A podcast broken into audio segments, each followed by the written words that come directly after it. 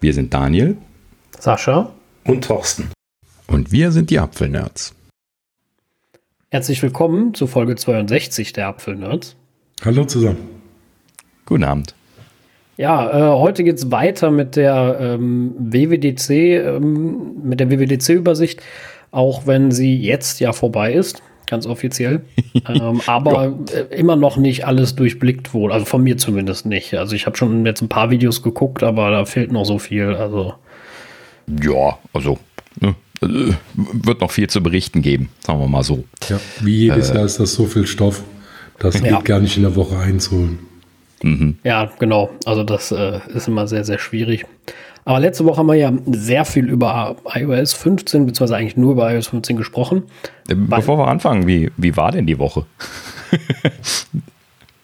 also die WWDC-Woche für euch.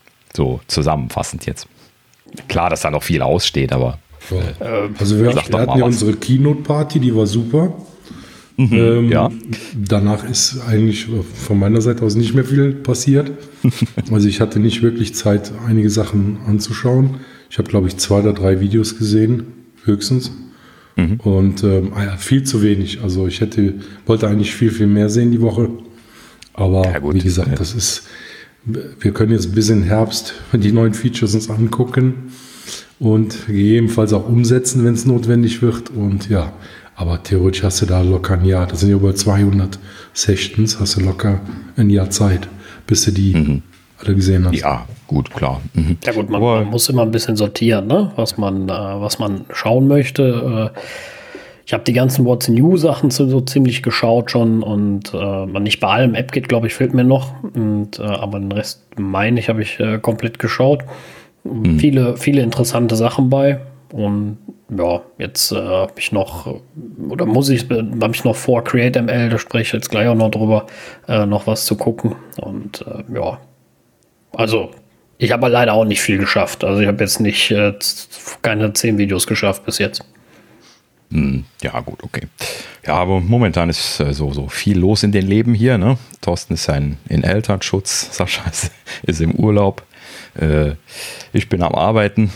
Das ist alles nicht so optimal, um jetzt irgendwie gerade eine ganze Woche Videos zu gucken. Also eine ganze Woche ist gut, ne? Einen ganzen Monat könnte man da wahrscheinlich dran gucken und man wäre noch nicht durch. Genau, also ähm, du, du, musst das auf jeden Fall einteilen. Ne? Also das, was dich interessiert, das, was du eventuell brauchen kannst, äh, darauf musst ja. du es im Moment reduzieren. Es geht nicht anders. Ne? Also denn ja. ansonsten, das schaffst du nicht. Da hast keine Zeit für als Normalsterblicher. Äh, mhm. Äh, aber es wird nach und nach, es gibt viele, viele, viele interessante, coole Dinge. Ja, auch Sachen, die, wo Leute sich ärgern. Aber da kommen wir vielleicht mal genauer zu, wenn wir das mehr analysiert haben und wenn wir mehr geguckt haben, wenn, wenn das ein bisschen genauer ist.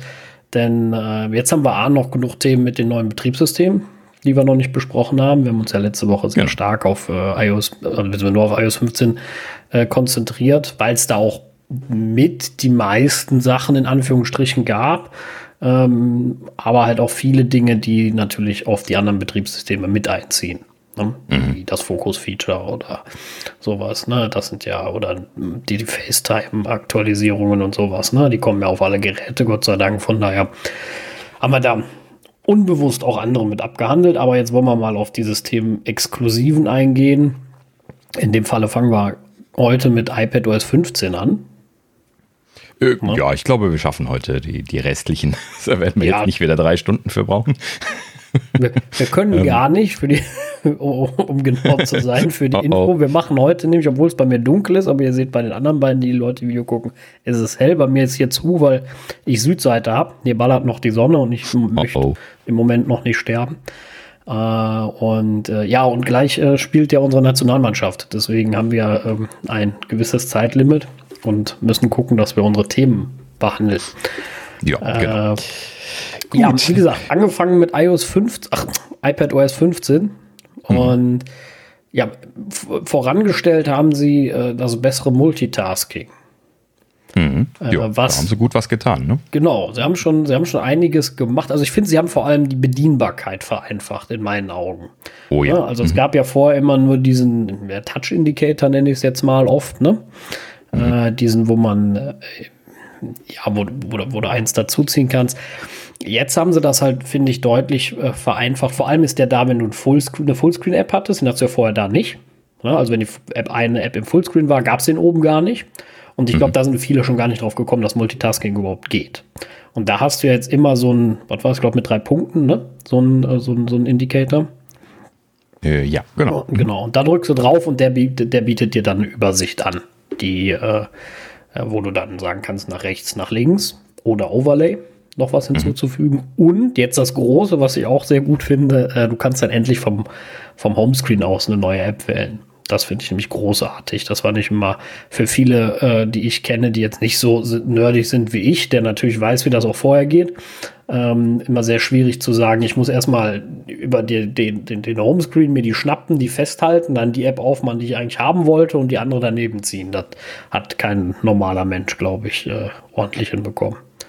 Ja, richtig. Behaupte ich jetzt mal. Das, das war schon sehr seltsam. Ja, und äh, ich habe das ja hier schon praktisch im Einsatz seit letzter Woche. Habe ja das auf meinem iPad laufen, die, die Beta 1.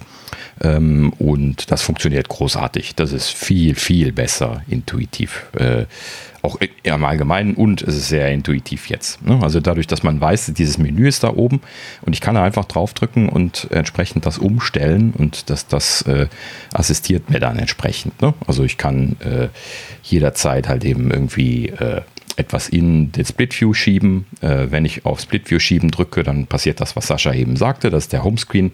Äh, also das, das Fenster wird so zur Seite geschoben, man sieht das noch, aber man sieht dann den Homescreen und kann dann von dort dann einfach irgendwie noch eine App öffnen und die wird dann halt eben in die Lücke geschoben. Äh, ne, man, man drückt dann in diesem Menü, drückt man das nach rechts äh, und dann äh, kommt dann die andere App nach links.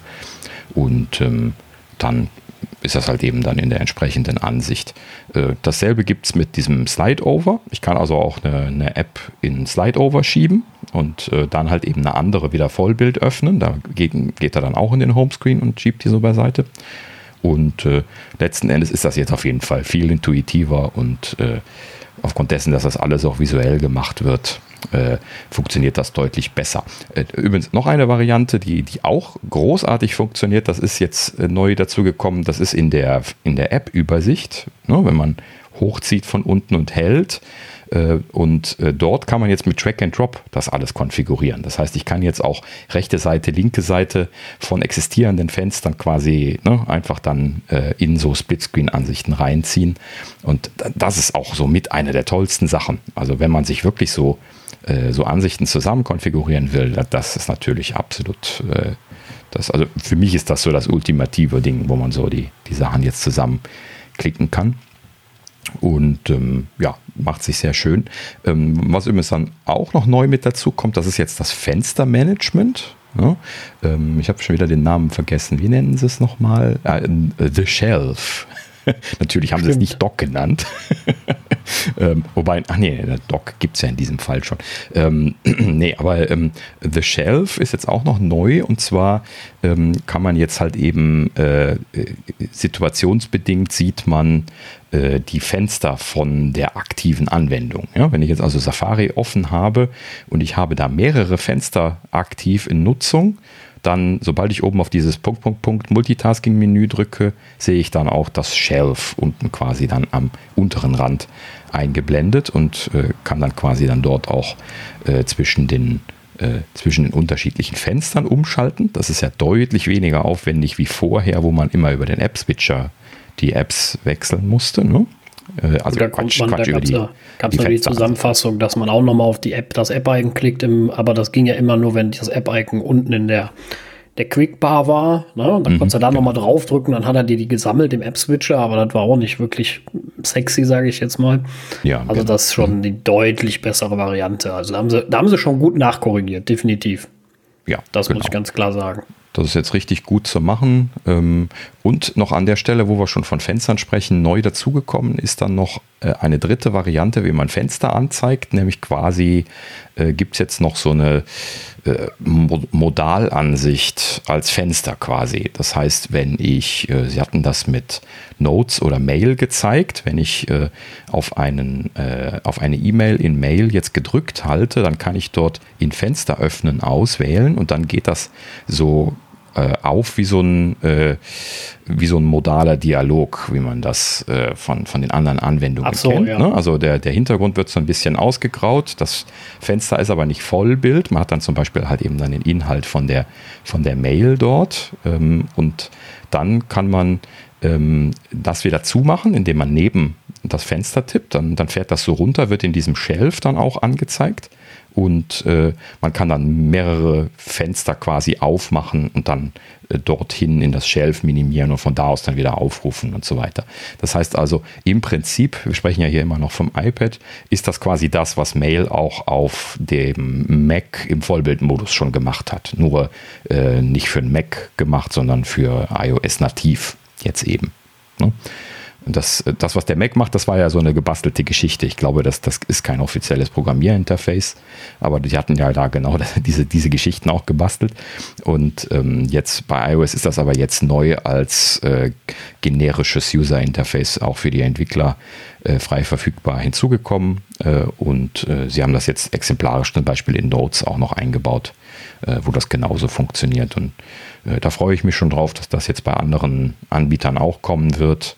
Ähm, vor allen Dingen, und das ist jetzt noch das Schöne, weshalb ich auch gerade eben drauf kam, dass das alles so zusammenhängt, äh, wenn ich jetzt so ein, äh, so ein Fenstermodales Ding aufhabe, und ich drücke dann oben auf Punkt, Punkt, Punkt, dann gibt es dann in dieser Situation ein viertes Icon, was quasi das darstellt. Und äh, ich kann das dann also auch umschalten, dass dieses Fenster dann in eine eigene Ansicht oder in eine Split-View-Ansicht oder sowas gewechselt wird. Ne? Also ich kann das da quasi rausziehen, Vollbild machen äh, in der Split-View-Ansicht und so weiter. Und das ist halt eben dann gerade das Schöne. Das heißt, das fließt jetzt alles richtig schön intuitiv ineinander und man kann das jetzt alles miteinander benutzen. Äh, großartig. Ne? Da fragt man sich echt, warum sie das nicht vorher so gemacht haben. Ja, also da haben sie ordentlich nochmal nachgearbeitet. Schon, schon doof, dass es jetzt erst kommt, aber ich glaube oder ich hoffe, dass es sehr vielen Leuten jetzt das Multitasking auf dem iPad äh, eröffnet, sage ich jetzt mal. Ja, richtig. Das war ja vorher überhaupt nicht der Fall. haben sie ja sehr viel mit diesen Gesten gemacht, ähm, weil es ja auch schon oft am iPad äh, relativ einfach war, zwischen den Fenstern zu wechseln. Vielleicht haben sie gedacht, okay, das können wir machen, aber mit dem Menü ist das auf jeden Fall deutlich besser ja, für den Benutzer. Also finde ich auch. Ja, das äh, andere Feature, was kam, oh Wunder, was habe ich gesagt, was kommt? Was wird das Highlight-Feature von iPadOS 15? Es gibt Widgets auf dem Homescreen. ja. Gott sei Dank. Es kam auch als erstes in der Präsentation. Genau. Was, was, äh, was, was hat es mir gefehlt und wo habe ich das bloß gewusst? Aber Sie haben es nicht ganz einfach kopiert und gesagt, wir machen jetzt einfach nur so langweilig Widget. Nein, es gibt natürlich eine Ausnahme und zwar wird es auf dem iPad für Widgets eine Extragröße geben, die für die Entwickler zur Verfügung steht. Mhm. Ein extra großes äh, Widget, damit es ein bisschen ein Alleinstellungsmerkmal hat. Also das klang mir sehr. Äh, ja, also, sie haben sich das äh, äh, naja gut, also es, es macht schon Sinn, ne, auf den großen Displays jetzt äh, auch äh, eine größere Variante einzuführen. Ich frage mich weiterhin, warum sie das so auseinandergezogen haben, warum das iPad das jetzt dann ein Jahr später bekommt und dann halt eben ein bisschen mehr. Sie hätten ja auch die existierende Lösung schon rüberbringen können und dann jetzt einfach die größere Widget-Variante nachziehen oder so. Also an der, ne? der Widget-Variante wird es nicht gelegen haben. Nee, auf also keinen das, Fall. Äh, also was man bei dem iPad aber gesehen hat, ist, ähm, äh, die haben natürlich jetzt äh, äh, sobald du das drehst, also horizontaler Mode machst oder so, drehen sich die Widgets mit. Vielleicht ging das in der ersten Version nicht und deshalb haben sie es am iPad erst nachgezogen. Also das mhm. funktioniert auf jeden Fall jetzt super. Das könnte sein, dass das, dass das ein Grund ist, ja. ja. Das ist möglich. Okay. Naja, auf jeden Fall haben wir jetzt Widgets, da gibt es auch nicht besonders viel zu, zu sagen, äh, eigentlich, jo. weil es sind dieselben Widgets wie überall, ähm, abgesehen, dass ein paar allgemeine in iOS und iPadOS 15 dazugekommen sind, wo ich jetzt aber nicht weiß, welche. Und es halt die größere Version gibt, was äh, spannend wird, wer die überhaupt unterstützen wird, weil wir alle wissen, dass manchmal iPad-Support so ein bisschen stiefmütterlich ist. Und, mhm. äh, und auch, ob ich die überhaupt haben will. Sie nehmen natürlich in der großen Version auch deutlich mehr Platz weg. Das darf man ja auch immer nicht vergessen. Ne? Man muss das mhm. auch haben wollen, beziehungsweise das Ganze mit einem halbwegs sinnvollen Content, äh, Content gestalten. Ne? Also abwarten. ne? bleibt, äh, bleibt in dem Falle sehr, sehr spannend, finde ich. Mhm. Ja, ähm, Also letzten Endes haben sie da quasi, ach so ja, ähm, Homescreen-Feature, also im Prinzip das, das, was auch da in diesem Zusammenhang damals bei iOS 14 vorgestellt worden ist, ist dann auch noch gekommen. Das heißt, äh, man kann jetzt die äh, Homescreen-Ansichten äh, editieren und ausblenden, so wie man das vom iPhone von letztem Jahr schon kennt. Und die äh, App-Library gibt es jetzt auch die, äh, ne, wo man dann diese Übersicht, diese automatisch gruppierte Übersicht ja. bekommt, die beim iPhone hinten ganz am Ende auf der letzten Seite ist. Da haben sie sich natürlich beim iPad was äh, überlegen müssen.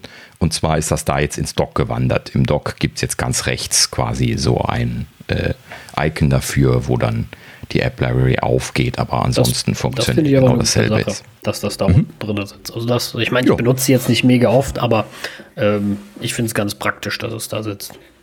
Mhm. Ja, genau. Also fürs iPad ist das, ist das definitiv besser. Ich nerv das sogar im, im Gegensatz äh, beim iPhone, da immer so rüber swipen zu müssen, weil ich immer noch irgendwie zu viele von diesen Screens habe. Ich glaube, ich muss die mal abschalten.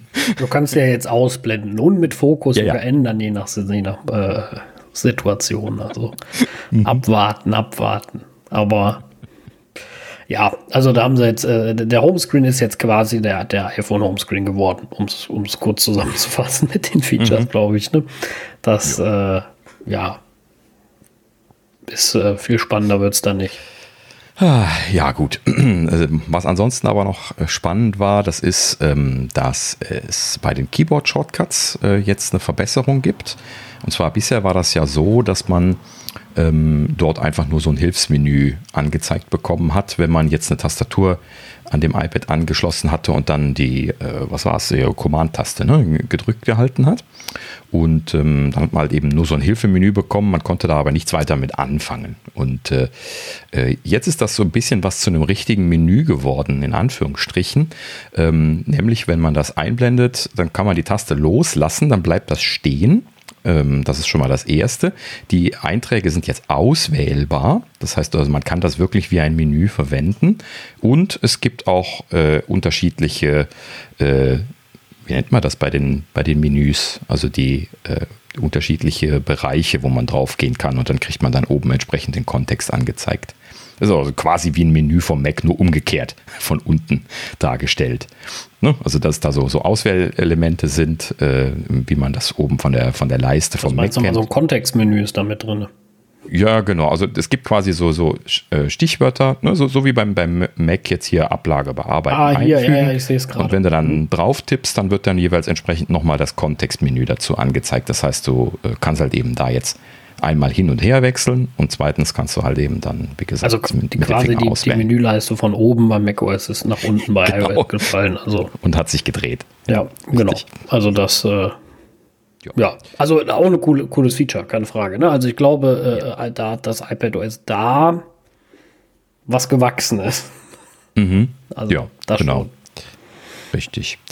Ähm, also grundsätzlich könnte man an der Stelle dann jetzt mal gerade reingrätschen und sagen hier, ähm, also sie haben uns zwar nicht das geliefert, was wir uns so sehnlichst gewünscht haben, dass wir äh, hier externer Monitor-Support und äh, hier ähm, dann halt eben äh, Indirect Pointer Manipulation UI oder sowas geliefert haben. Aber sie äh, bauen doch immer mehr das iPadOS doch etwas spezifischer aus. Ne? Das sieht man an dieser Geschichte jetzt hier mit dem, mit dem Menü quasi, was ja halt eben ein bisschen so eingepflegt haben, dass das überhaupt erst aufgeht, wenn man überhaupt nur eine Tastatur hat, was natürlich da schon in diese Richtung geht. Ne? Ähm, aber sie äh, bleiben halt eben auch ganz klar momentan bei dieser Unterscheidung, dass sie halt eben hier jetzt nicht so einen Mac-Modus oder sowas gemacht haben. Ne? Ähm, wobei halt eben sich da jetzt äh, viel getan hat. Ich habe da zumindest nur so, so Teaser jetzt auch schon von den WWDC-Videos gesehen. Es soll ja jetzt auch noch äh, hier ähm, Verbesserungen beim Maus-Support geben und solche Geschichten, die sie jetzt in der Präsentation gar nicht gezeigt hatten, dass man zum Beispiel mit der Maus dann jetzt in der Collection äh, View äh, mehr, mehrere Elemente gleichzeitig selektieren kann, dass man jetzt mit Highlighting, genauso wie wir das von tvOS kennen, jetzt äh, mit der Tastatur arbeiten kann und so. Das habe ich leider auch alles noch nicht ausprobiert.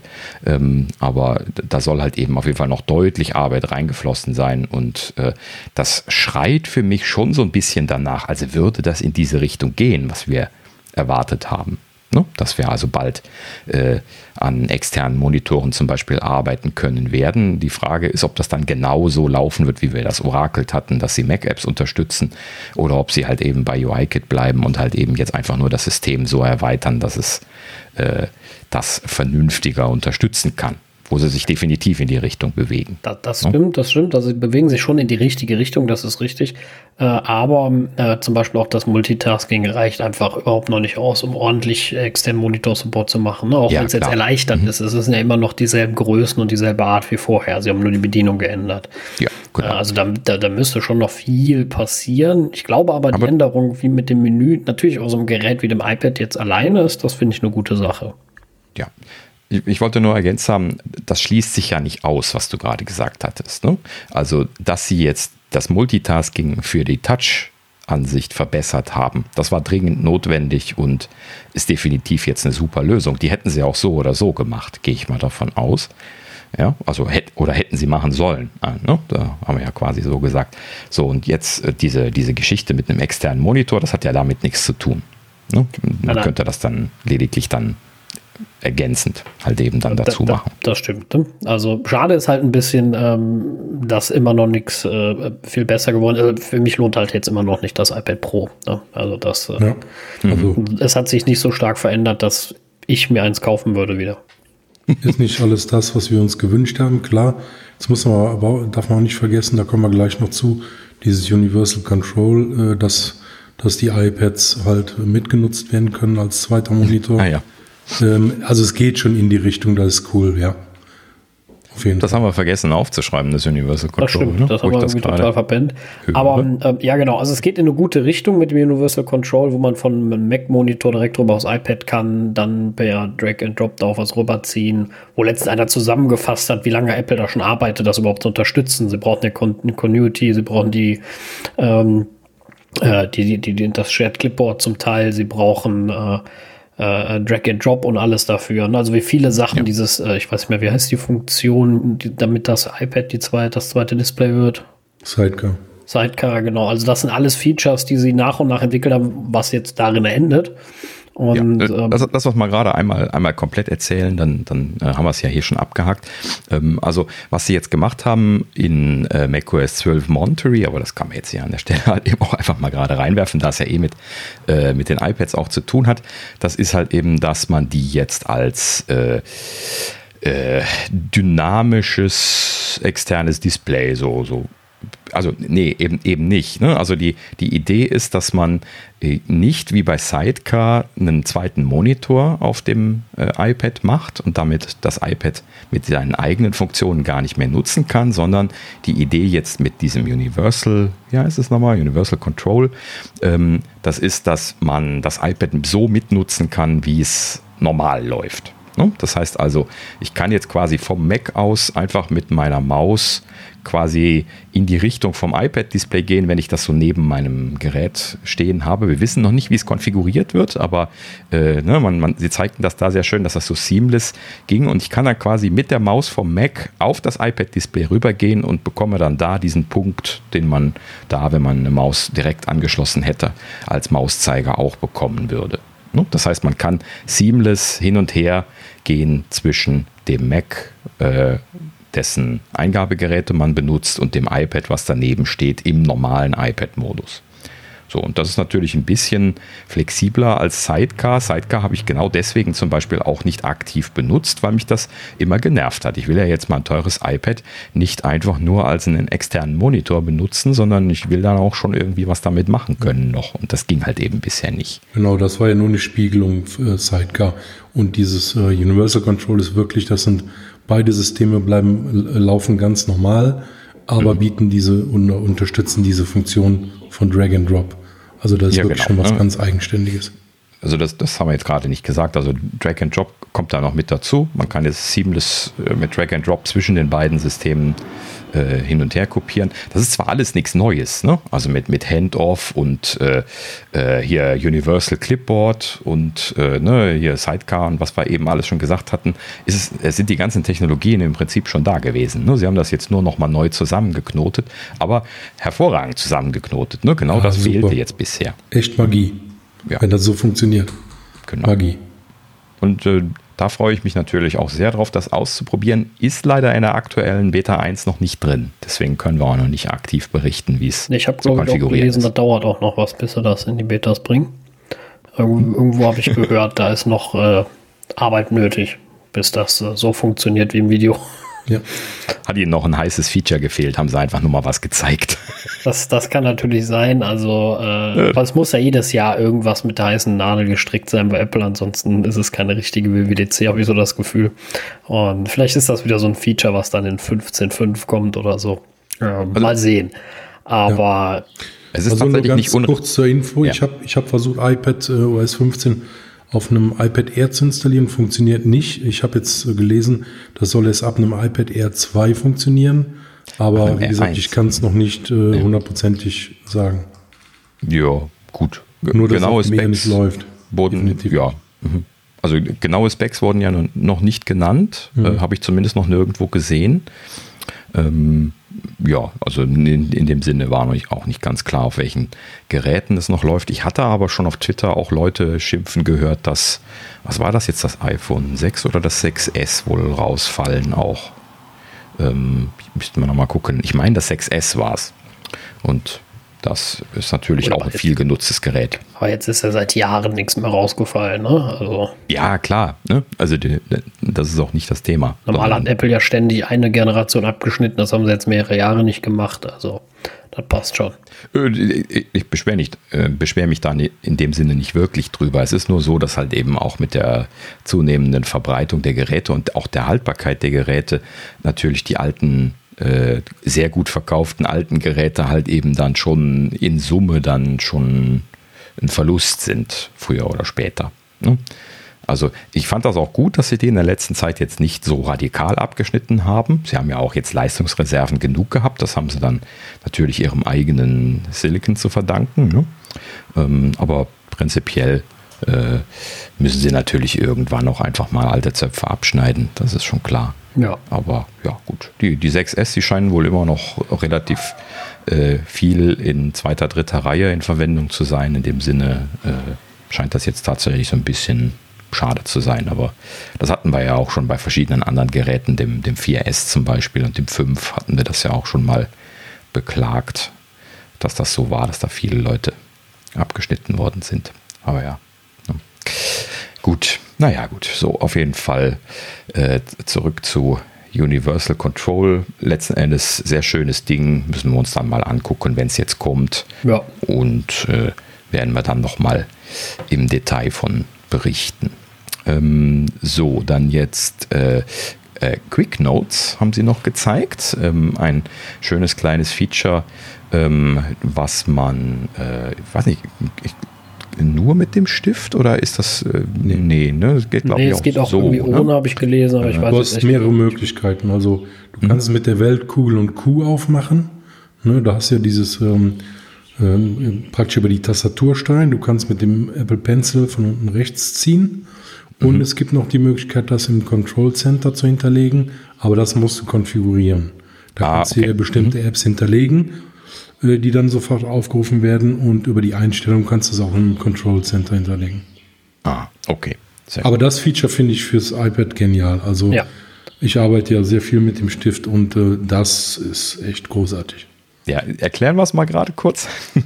ähm, so, und zwar, äh, das heißt, jetzt mal angenommen, ich habe einen Stift, dann, und ich bin jetzt gerade irgendwo auf einer Seite am Surfen und habe gerade tolle neue Erkenntnisse von dieser Seite abgeleitet. Dann äh, swipe ich jetzt mit dem Stift so von unten rechts so in den Bildschirm hinein, halte ein bisschen. Man sieht dann schon so einen Schatten kommen, wenn man so reinswiped.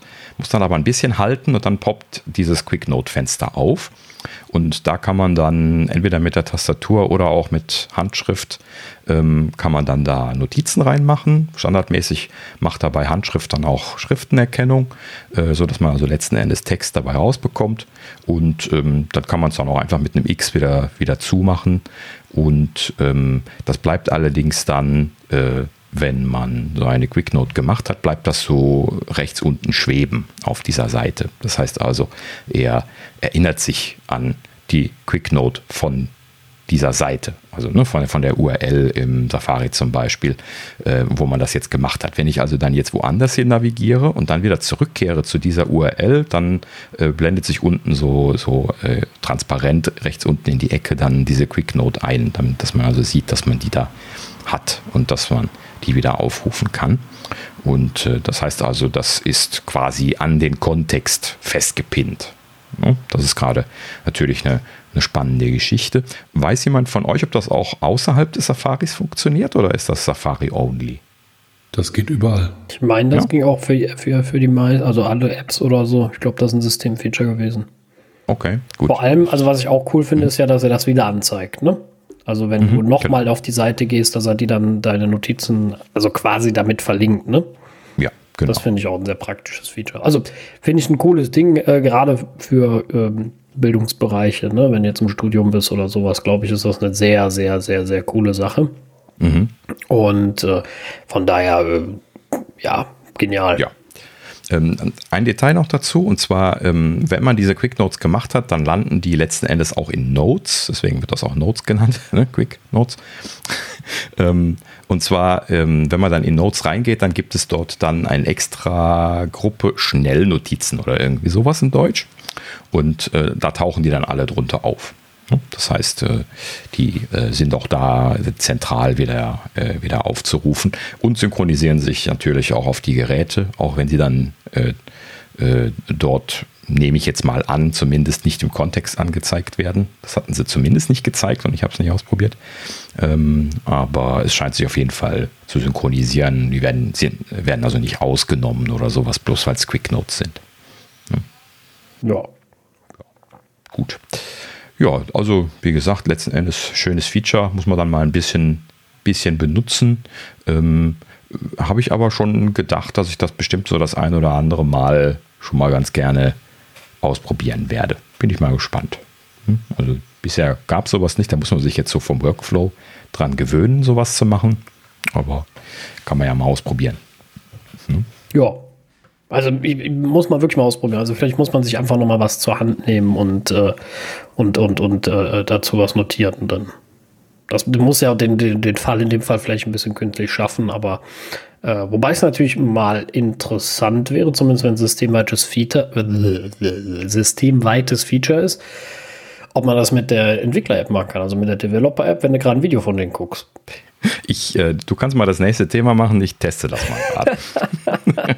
ja, sehr gut. Ähm, also das nächste Thema hatte ich aufgeschrieben ähm, und zwar, äh, weil mir das jetzt, weiß ich gar nicht, gestern aufgefallen ist beim Rumspielen mit den neuen äh, APIs. Und zwar Create ML. Äh, Gibt es ja jetzt schon seit boah, zwei Jahren von Apple. Äh, ursprünglich ja nur in der Code-Variante. Dann kam jetzt, glaube ich, letztes Jahr die, die äh, App für den Mac äh, wo man seine Machine Learning Modelle bauen kann. Und äh, war immer sehr großartig. Ähm, ich habe ja in meiner, in meiner Bachelorarbeit damit gearbeitet, äh, zum Teil. Und man konnte seit letztem Jahr auf dem iPhone auch ähm, ja, das Wissen erweitern von dem Netzwerk. Das muss ich zugeben, habe ich mir leider noch nicht angeschafft anzugucken, äh, werde ich jetzt aber morgen oder so mal machen. Äh, seitdem konntest du dann dazu lernen noch, was ja sehr praktisch ist, ne? damit du nicht für jeden, also um das, das Modell zu personalisieren. Jetzt gibt es die Möglichkeit, ein eigenes Machine Learning Modell auf dem iPhone oder auf dem iPad zu erstellen. Das heißt, in deiner eigenen App. Äh, das ist schon sehr cool. Das ist schon brutal gut. Also nicht alle Classifier, die die macOS unterstützt, weil manche sind auch einfach viel zu aufwendig, um, um sie auf dem iPhone ähm, zu erstellen. Äh, aber so normale Image Classification oder sowas, ne, oder äh, Tabellen oder so, das äh, kannst du nämlich jetzt alles direkt auf dem Gerät machen. Das ist schon geil. Das ist schon ein cooles Feature. Ähm, Werde ich mir die Tage mal anschauen. Bin, bin sehr gespannt, äh, wie gut das funktioniert. Äh, also, äh, das ist auf jeden Fall ein starkes Stück. Das muss ich ganz klar sagen. Ich meine, klar, das kann Apple durch seinen extrem starken Prozessor mit der Neural Engine, aber dass das mhm. jetzt darauf äh, wirklich kommt, hätte ich, ich hätte es ehrlich gesagt nicht so schnell erwartet. Das ist schon mhm. wirklich äh, gut. Wenn du dann sagst, ich, äh, was weiß ich, ich fange das Modell an zu erstellen und danach trainiere es noch ein bisschen nach, also beziehungsweise lass es dazu lernen, das ist schon äh, sehr interessant. Also es öffnet schon ganz andere Möglichkeiten. Ja, vor allen Dingen, da kannst du ja wirklich clustern und wirklich auf verschiedenen Geräten dein Model trainieren und dir dann von mir aus eine Kopie zukommen lassen und dein, ja, dein Model im Hintergrund noch mehr trainieren durch die vielen Geräte. Ja, ob das geht, so im, im Sinne von äh, Crowdsourcing, bin ich mir nicht sicher, ähm, weil also du kannst es mit Sicherheit teilen, weil es wird ja eine Datei erzeugt. Also das könnte man schon machen, aber dann muss jedes Mal das ML-Modell synchronisieren. Das könnte aufwendig sein. Muss man mal sehen, wie, wie, wie das wird. Also ich bin, bin gespannt. Ich werde es mal mit Image Classifier ausprobieren und mal sehen, wie gut das funktioniert. Gab es eigentlich diese, diese Delta-Geschichte sowieso, dass man also ein Modell ausliefert und dann nur das Delta dazu dann gespeichert wird, wenn das, das lernt? Ist das ist grundsätzlich Learning, bei, das ja. ist ja das Transfer Learning, genau, das ist ja, ah, genau. ähm, mhm. bei, bei CreateML sowieso so, ob du das jetzt auf Mac machst oder ich schätze mal auf dem iPhone wird es nicht anders sein. Das mhm. heißt, du nimmst immer nur das Grundmodell von Apple und erweiterst das um, um uh, X-Layer ähm, die du ja leider nicht bestimmen kannst, aber die, die das System dann bestimmt, um das Wissen zu erweitern. Genau. Ne? Also das mhm. äh, sowieso. Das macht CreateML aber so, sowieso von vornherein. Das komplett neu neuronales Netz konnte CreateML noch nie. Mhm. Ja. Das hat halt den Vorteil, dass die Dateien deutlich kleiner sind. Ne? Aber auch die können mal größer sein. Ich rede jetzt von 50 MB oder sowas, aber um die jetzt jedes Mal über die Leitung jagen willst du auch nicht bei jeder Kleinigkeit.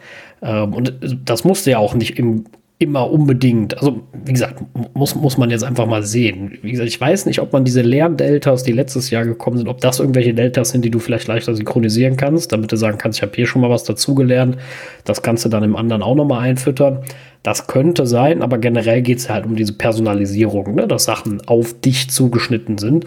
Äh, das, was letztes Jahr kam, dieses Jahr, wie gesagt, äh, kann man halt dann ja theoretisch sowas machen. Also das versuche ich nämlich gerade so eine Gesichtserkennung zu bauen. Also zu ich schneide Bilder, also Gesichter aus. Dann musst du dem Modell ja erstmal vorgeben, wer das ist. Das geht ja nun mal nicht anders. Erstmal musst du als Mensch aktiv werden und sagen, äh, das ist jetzt der Daniel, das ist der Thorsten ne, und das ist der Sascha und dann hast du x Bilder und dann kann es aber auf dem Gerät trainiert werden für, für jedermann. Dann muss demjenigen nur sagen, gibt den, muss halt ein Interface bauen und dann kannst du das aber, weil wenn du jetzt was auslieferst und möchtest sagen, ich möchte in einem Video immer den und den finden, so wie Apple das in der Fotos-App macht, ne, dann ähm, äh, dann, die haben ja auch nicht alle Bilder und Gesichter von mir, die ich kenne, vortrainiert. Ne? Das wäre ja gar nicht möglich, sondern das lernt das Gerät ja auch on-device. Und mhm. das ist natürlich so eine Sache, die ideal eigentlich dafür wäre. Ne? Also ich, ich weiß aber nicht, ob eine reine, eine billige Image Classification reicht, um Gesichter zu lernen. Das werde ich dann mal erfahren. Bin sehr gespannt. Jo. Also ich werde es mal ausprobieren und mal gucken, wie gut es am Ende läuft. Äh, ja, dass man dann hinter noch einen Algorithmus braucht, der das ganze Video durchgeht, quasi. Ich habe es jetzt im Moment nicht Frame per Frame gemacht, weil das ist dann doch teilweise ein bisschen viel. Ich habe es auch mit kleinen Videos nur angefangen. Ich habe es immer nur jede Sekunde. Das reicht in der Regel. Ähm, und ähm, dann mal gucken. Aber da muss man noch sehr viel spielen. Das war jetzt gestern einfach mal Tagspielerei. Ähm, weil ich das gesehen habe, das muss ich unbedingt ausprobieren. Und vor allem auch, wie schnell lernt das, also ne, wie, performant, weil die Dinger sind ja brutal schnell. Also wesentlich schneller als das MacBook Pro von 2015, was ich habe. Ja. Mhm. Also das. Äh, Dedizierte Hardware halt, ne? Genau, ne? Also das wird sehr, sehr spannend. Äh, klar, die M1 Max werden das auch äh, ruckzuck können. Äh, Gehe ich mal von aus. Und also, wie gesagt, ich bin einfach der Meinung, äh, eine geile Sache, äh, ermöglicht echt coole, coole Sachen, äh, denke ich mal. Von daher, das wollte ich mal erwähnen. Also, das ist schon auch ein starkes Stück, das da zum. Mhm. Ja. ja. Gut. Sehr schön. Ähm, dann schiebe ich gerade meine QuickNotes-Erkenntnisse nach. Ich habe das mal getestet hier in der Developer-App und auch mal in, äh, in Mail, gerade noch als Beispiel. Ähm, er hat sich ähm, zwar ein QuickNote öffnen lassen und notieren lassen, erinnert sich aber nicht dran. Das heißt also, er speichert das scheinbar dann einfach nur in Notes ab. Und wenn okay. ich dann das neu öffne, dann äh, macht er das nicht wieder auf und er zeigt es auch nicht an. Macht das denn schon im Safari? Nicht das, Im Safari macht er das. Okay. Genau, das habe ich ausprobiert. Äh, deswegen müsste man jetzt mal gucken. Vielleicht gibt es ja eine Quick Notes API, dann genau, könnte man als Entwickler das selber unterstützen. Vielleicht ist das, ein, äh, ist das eine API, die man unterstützen muss. Ja, genau. Mhm. Ja. Ja, aber gab doch trotzdem. diese Identifiable Objekte ab jetzt schon seit längerem. Vielleicht muss, muss das, müssen das Identifiable Object sein und dann kann er die immer zuordnen, dass die eindeutig darüber sind. Die müssen diese ja, Protokolle erzeugen genau. oder so. Irgendwie also so in die Richtung. Da gibt es auf jeden Fall Richtungen, wie das schon funktionieren könnte, relativ schnell. Ja, muss ja. man mal an, anschauen. Okay, gut. Äh, so, dann noch eine letzte Sache zum iPad und dann äh, sind wir damit durch. Und zwar eine Sache, die von Apple gar nicht erwähnt worden war, die mir aber sofort auffiel, weil ich ja irgendwie 10.000 Mal am Tag ins Batteriemenü reingehe und meinen Stromverbrauch anschaue. Nee, nicht so oft, aber oft genug, dass ich es gemerkt habe schon. Und zwar, ähm, bisher war es ja so, dass man auf dem iPhone äh, dort einen Schalter, also in den Batterieeinstellungen, einen Schalter Energiesparmodus hatte, womit man ja dann ne, den, den gelben Modus von der Batterie einschalten konnte. Das war ja auch oben in der Batterie immer zu sehen und äh, konnte halt eben letzten Endes, wenn man dann zum Beispiel direkt beim Abklemmen morgens eingeschaltet hat, äh, wurden halt eben dann hier so Taktrate reduziert und äh, äh Hintergrundprozesse äh, in der Häufigkeit reduziert und so, ähm, aber alles in akzeptablem Rahmen, sodass man, wenn man zum Beispiel jetzt so einen Konferenztag hat oder sowas, dann damit deutlich mehr Akkulaufzeit rauskitzeln konnte bei einem Gerät und äh, äh, ne, einfach nur dadurch, dass man verschiedene Features ein bisschen in der Leistung reduziert, aber wenn man es aktiv benutzt, halt eben im Prinzip eigentlich gar nicht auffällt, solange man jetzt nicht ein Spiel spielt oder so. Und ähm, ich hatte mich immer so ein kleines bisschen geärgert, als jemand, der auch immer ein iPad äh, hier ähm, mit sich rumträgt, ähm, dass das iPad das nicht drin hatte.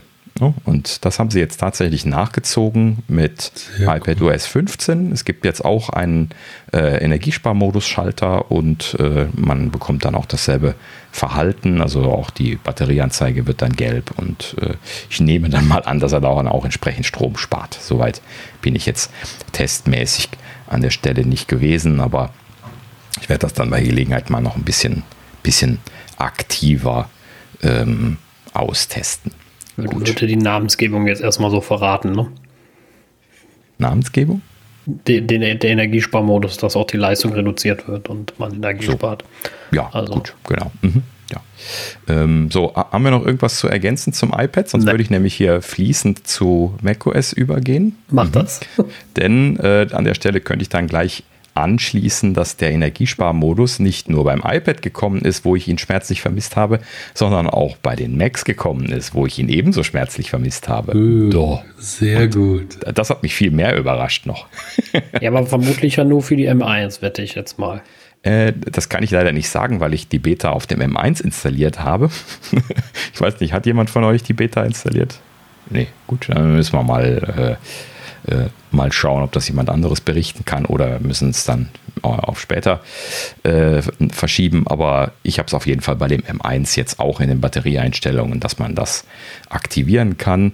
Das ist in der Beta 1 scheinbar nur ganz rudimentär drin, weil es ist nicht in dem Batteriemenü drin, sondern nur in den, in, in den Settings. Und es zeigt auch äh, im Batteriemenü keine Änderung an. Ich nehme mal an, das wird alles noch kommen dass sie da bestimmt auch noch diesen gelben Indikator anzeigen oder sowas und dass man es auch dort triggern kann. Ähm, und letzten Endes, es steht dort auch so, so ein Satz dabei, ähm, reduziert die Taktrate und Hintergrundprozesshäufigkeiten. Äh, so, also letzten Endes scheinen sie mehr oder weniger auch das zu machen, was wahrscheinlich genau bei den, dasselbe, ja. Genau, bei den anderen auch anfällt.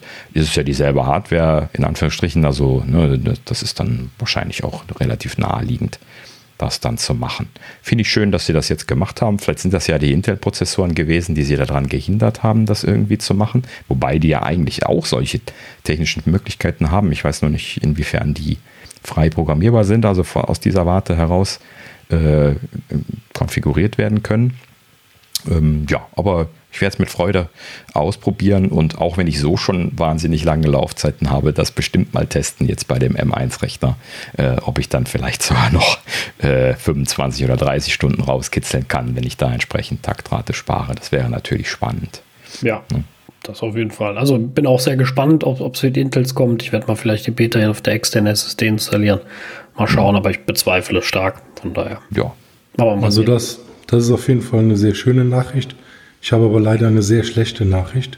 Ich oh habe oh. macOS 12 Monterey versucht auf meinem iMac zu installieren und oh. es geht leider nicht. iMac 27 Zoll Late 214 ist raus. Geht erst ab 215. Mhm. Ja, das, das war bitter. Ja. Ja. ja meiner ist seit letztem, letztem Jahr raus. ja. Na gut, aber wie gesagt, äh, nur zur Info, ich habe es äh, versucht, ich wollte es mir natürlich auch anschauen, aber keine Chance. Mhm.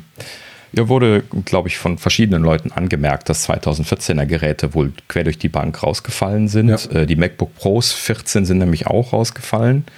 Äh, ne, ähm, Sascha, du hast ja noch ein 15er MacBook Pro, ne? Das wird dann wahrscheinlich in der nächsten Runde anstehen, aber noch gerade so dran vorbeigeschrammt, kann man ich, sagen. Ich hoffe ja mal, dass ich bis dahin ein neues habe. Also bis die nächste Runde, also bis nächstes Jahr werden sie ja wohl mal ein neues 16 Zoll MacBook Pro mit Apple-Prozessor bringen. Ja, aber das ist weiß. natürlich auch ein super Argument, einen neuen, neuen iMac 27 Zoll zu holen, ne? Das ja, den, genau, den, da warte ich ja auch händeringend drauf. Aber, Wir warten äh, alle auf Hardware. Genau, Hardware, Hardware, Hardware. Äh, übrigens, um das gerade einzuschieben, habe ich gerade heute, äh, heute Mittag gelesen, es gibt Gerüchte, dass die MacBook Pros tatsächlich für die WWDC-Keynote eingeplant gewesen wären und dann jetzt wegen extremer Yield-Probleme bei den Mini-LED-Displays verschoben worden sind. Die müssen jetzt wohl erst ihre Yield-Probleme lösen, also die Ausbeute. Ne? Ähm, und äh, das ist ja ein Kostenfaktor, deswegen haben sie da wohl scheinbar die Notbremse gezogen. Denn äh, die, das Mediateam von Apple hatte das wohl zu spät mitgekriegt. Die hatten nämlich bei YouTube, die hatten das ja auch auf YouTube gestreamt, für den Livestream die Tags äh, M1X und M1X MacBook Pro im Stream, äh, also in den, in den Tags für den Stream drin. Und das äh, sagt was aus. Ja, ich glaube auch, sie machen das nicht einfach. Also es wurde jetzt irgendwo, hatte ich gelesen, angeblich könnte das ja auch einfach nur SEO sein, weil das ja schon so durch die Gerüchte gegeistert ist. Aber mhm. ich mir gedacht, nee, das würde Apple niemals tun. Apple genau. würde niemals, um SEO zu verbessern, da was Gerüchtetechnisches reinschreiben. Genau. Das würde ihnen nie mhm. passieren. Äh, das war dann schon sehr, sehr eindeutig. Äh, jetzt hoffen wir mal, dass sie die entweder dann nur mit Presserelease bringen, damit sie zeitnah kommen, oder nee. dass sie zeitnah einen nee, nee. Ähm, Termin machen, weil Nee, nee, die werden nicht per Press Release kommen. Das wird ja ein tolles neues, äh, neues Ding werden mit viel erwähnenswertem Kram. Äh, aber wenn sie jetzt eh schon die Videos gemacht haben, können sie die ja sowieso dann einfach raushauen. Ne? Das, dann machen sie halt eben quasi ein neues Live-Event. müssen sie nochmal Tim hinstellen, wie er vor seinen Memojis spricht und dann äh, zeigen sie die aufgezeichneten Präsentationsschnipsel dafür und dann, dann passt das auch. Dann, äh, ne? Übrigens erklärt das dann auch, warum die äh, Keynote nur eine Stunde 45 lang gewesen ist. Normalerweise erwarten wir ja zwei Stunden. eine oder zwei Stunden, so ist ja typischerweise das, wo sie hinzielen. Mhm. Und da fehlte mir natürlich mal wieder eine Viertelstunde. Äh, das erklärt das dann auch. Das wäre ja, wahrscheinlich genau das Segment. Also ja, ich hoffe trotzdem sehr, dass die zeitnah kommen. Also ich warte da wirklich mhm. äh, dringend drauf auf die Geräte. Weil meins äh, ist schon, pff, ja, ist wirklich in die Jahre gekommen, so langsam. Ja, Mit klar. sieben Jahren bald, mhm. das, äh, ach, sechs Jahren und bald sieben dann. Äh, reicht es dann auch. Willkommen ja. im Club der, äh, Willkommen im Club der händeringend Hardware haben. Ja. genau. Sehr gut. Naja, gut, äh, zurück, zurück zu macOS äh, 12 oh, Monterey. Wir haben den Namen komplett. Jetzt habe ich ihn schon verraten. Also ja, macOS, genau. macOS Monterey heißt es. Äh, Monterey. Also die, wir kennen ja alle diese äh, äh, kalifornischen äh, äh, was ist es denn jetzt eigentlich? Ist es irgendwas, hat es mit Wasser zu tun, weil sie bei der Präsentationsanimation so ins Wasser gesprungen sind? Oder ist das wieder ein Berg? da bin ich irritiert. Berge, Nationalparks, also was es alles schon so gab irgendwie. Ja. Ist das wieder ein Berg? Und, äh. Ja, ja, das ist in dem Fall wieder ein Gebirgsding, meine ich. Aha, okay. Oder? Äh, ich äh, muss auch ja, mal nicht, nicht weiter wichtig, äh, erstmal. Ähm, also äh, Fakt ist, äh, auch da wurde natürlich an FaceTime gearbeitet und ähm, auch da haben wir die, äh, die Rasterdarstellung in den, in den, in den Gruppen FaceTime-Anrufen. Mhm. Mhm. Äh, um das gerade zu sagen, Monterey ist eine Küstenstadt in Monterey County, Kalifornien. Also das scheint eine Küstenstadt zu sein. Und deswegen haben sie dann da ihre Wasserspielereien gemacht. Okay, das erklärt sich. So, sorry. Ansonsten Spatial Audio auch mit FaceTime, aber ich meine, ist das nur auf Mac? Nee, das ist auch im iPhone gewesen, ne? Nee, das ist, glaube ich, überall. Ja. Mhm. Und Hintergrundgeräusche rausfiltern, SharePlay, Bildschirmfreigabe. Also alles, was es eigentlich auch schon bei äh, bei iOS und iPadOS gibt, wird genau. FaceTime auch auf dem Mac können. Gott sei Aber Dank. nur mit M1-Prozessor, weil Special Hardware. Ich vermute mal, dass sie da. Moment, ein, ein, alles oder nur Special Audio und Hintergrundgeräusche? Äh, also die beiden Features, nach dem, was ich gehört habe, sind Hardware-Features und Okay, deswegen. das, das kann ja äh, sein, aber SharePlay M1. und Bildschirmfreigabe wird ja Nee, überall gehen. nein, nein, nein, nein. Äh, Das, das letzte meinte ich Okay. Mhm, ja. Gut, ja, also gut, klar, das war ja irgendwie ver, ver, ver, war ja irgendwo klar, ne? Special Audio und Hintergrundgeräusche rausfiltern, das klingt nach Spe äh, Special Hardware und die haben sie halt im M1. Ist ja kein Problem. Ja, ansonsten, was war es auch, ja, komischerweise schon lange, also Leute schon sehr lange scheinbar vermisst haben, und zwar äh, die Kurzbefehle-App, also die Shortcuts-App, ist auf dem Mac. und zwar synchronisierbar zwischen allen Geräten, ne, wenn ich das richtig kapiert habe. Äh, tut es? Das habe ich gar nicht mitgekriegt. Ich mein, meine, meine ja, aber du Ja. kannst. Bitte? Kannst du zumindest, du kannst sie zumindest als äh, JSON-File exportieren und weiterleiten. Ob sie jetzt äh, zwischen iPad und Mac äh, synchronisiert werden, weiß ich nicht. Aber auf jeden Fall sind sie als JSON Ja, exportierbar. das wäre das wär natürlich interessant, weil auf dem, okay, auf dem iPad kannst du ihn auch bauen, auf dem iPhone finde ich halt immer sehr lästig. Ähm, wobei, ich gehe ja mal auch von ab aus, auf dem Mac werden sie deutlich mehr können. Ne? Ähm, so ein bisschen, ein bisschen mehr Zugriff haben. Beim iPhone stört mich ja viel mehr, dass die, die Dinger sind ja für mich unbrauchbar, weil äh, gerade diese Auslöser nur mit Bestätigung funktionieren. Ne? Also ich hätte zum Beispiel jetzt gesagt, ich habe hier ein anderes Hintergrundbild, als wenn ich zum Beispiel auf der Arbeit bin oder sowas, als blödes Beispiel. Ne? Ähm, so, aber das macht ja einen Standort abhängig. Ja, Standortabhängigkeit bei Kurzbefehle braucht man eine Bestätigung.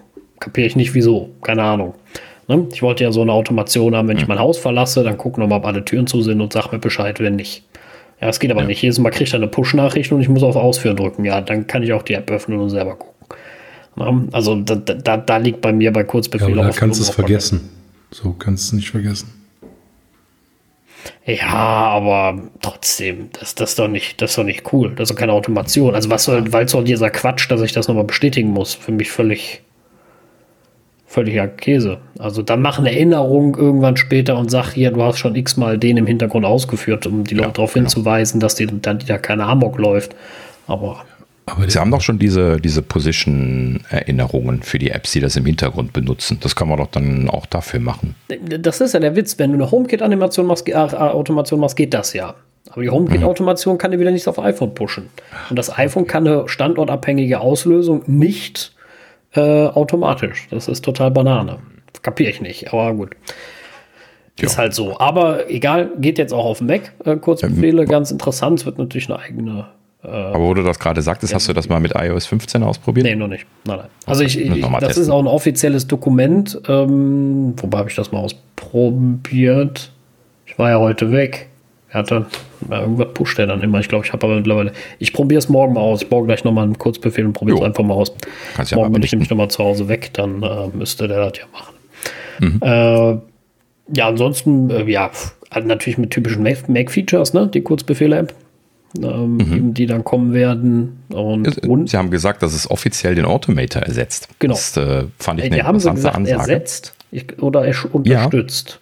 Nein, also er, ersetzt im Sinne von, das wird das neue Tool sein. Automator wird allerdings noch eine Zeit lang weiter unterstützt und es gibt ein Bridging, dass man also Automator-Funktionen in äh, der neuen Kurzbefehle-Lösung benutzen kann. Aber sie haben gesagt, äh, äh, Kurzbefehle ist die Zukunft, Automator Das ist die Old. Shit. Ja gut, also an sich eine coole Sache. Also ich finde es sehr praktisch. Äh, Wie oft ich das brauchen werde, werden wir mal sehen.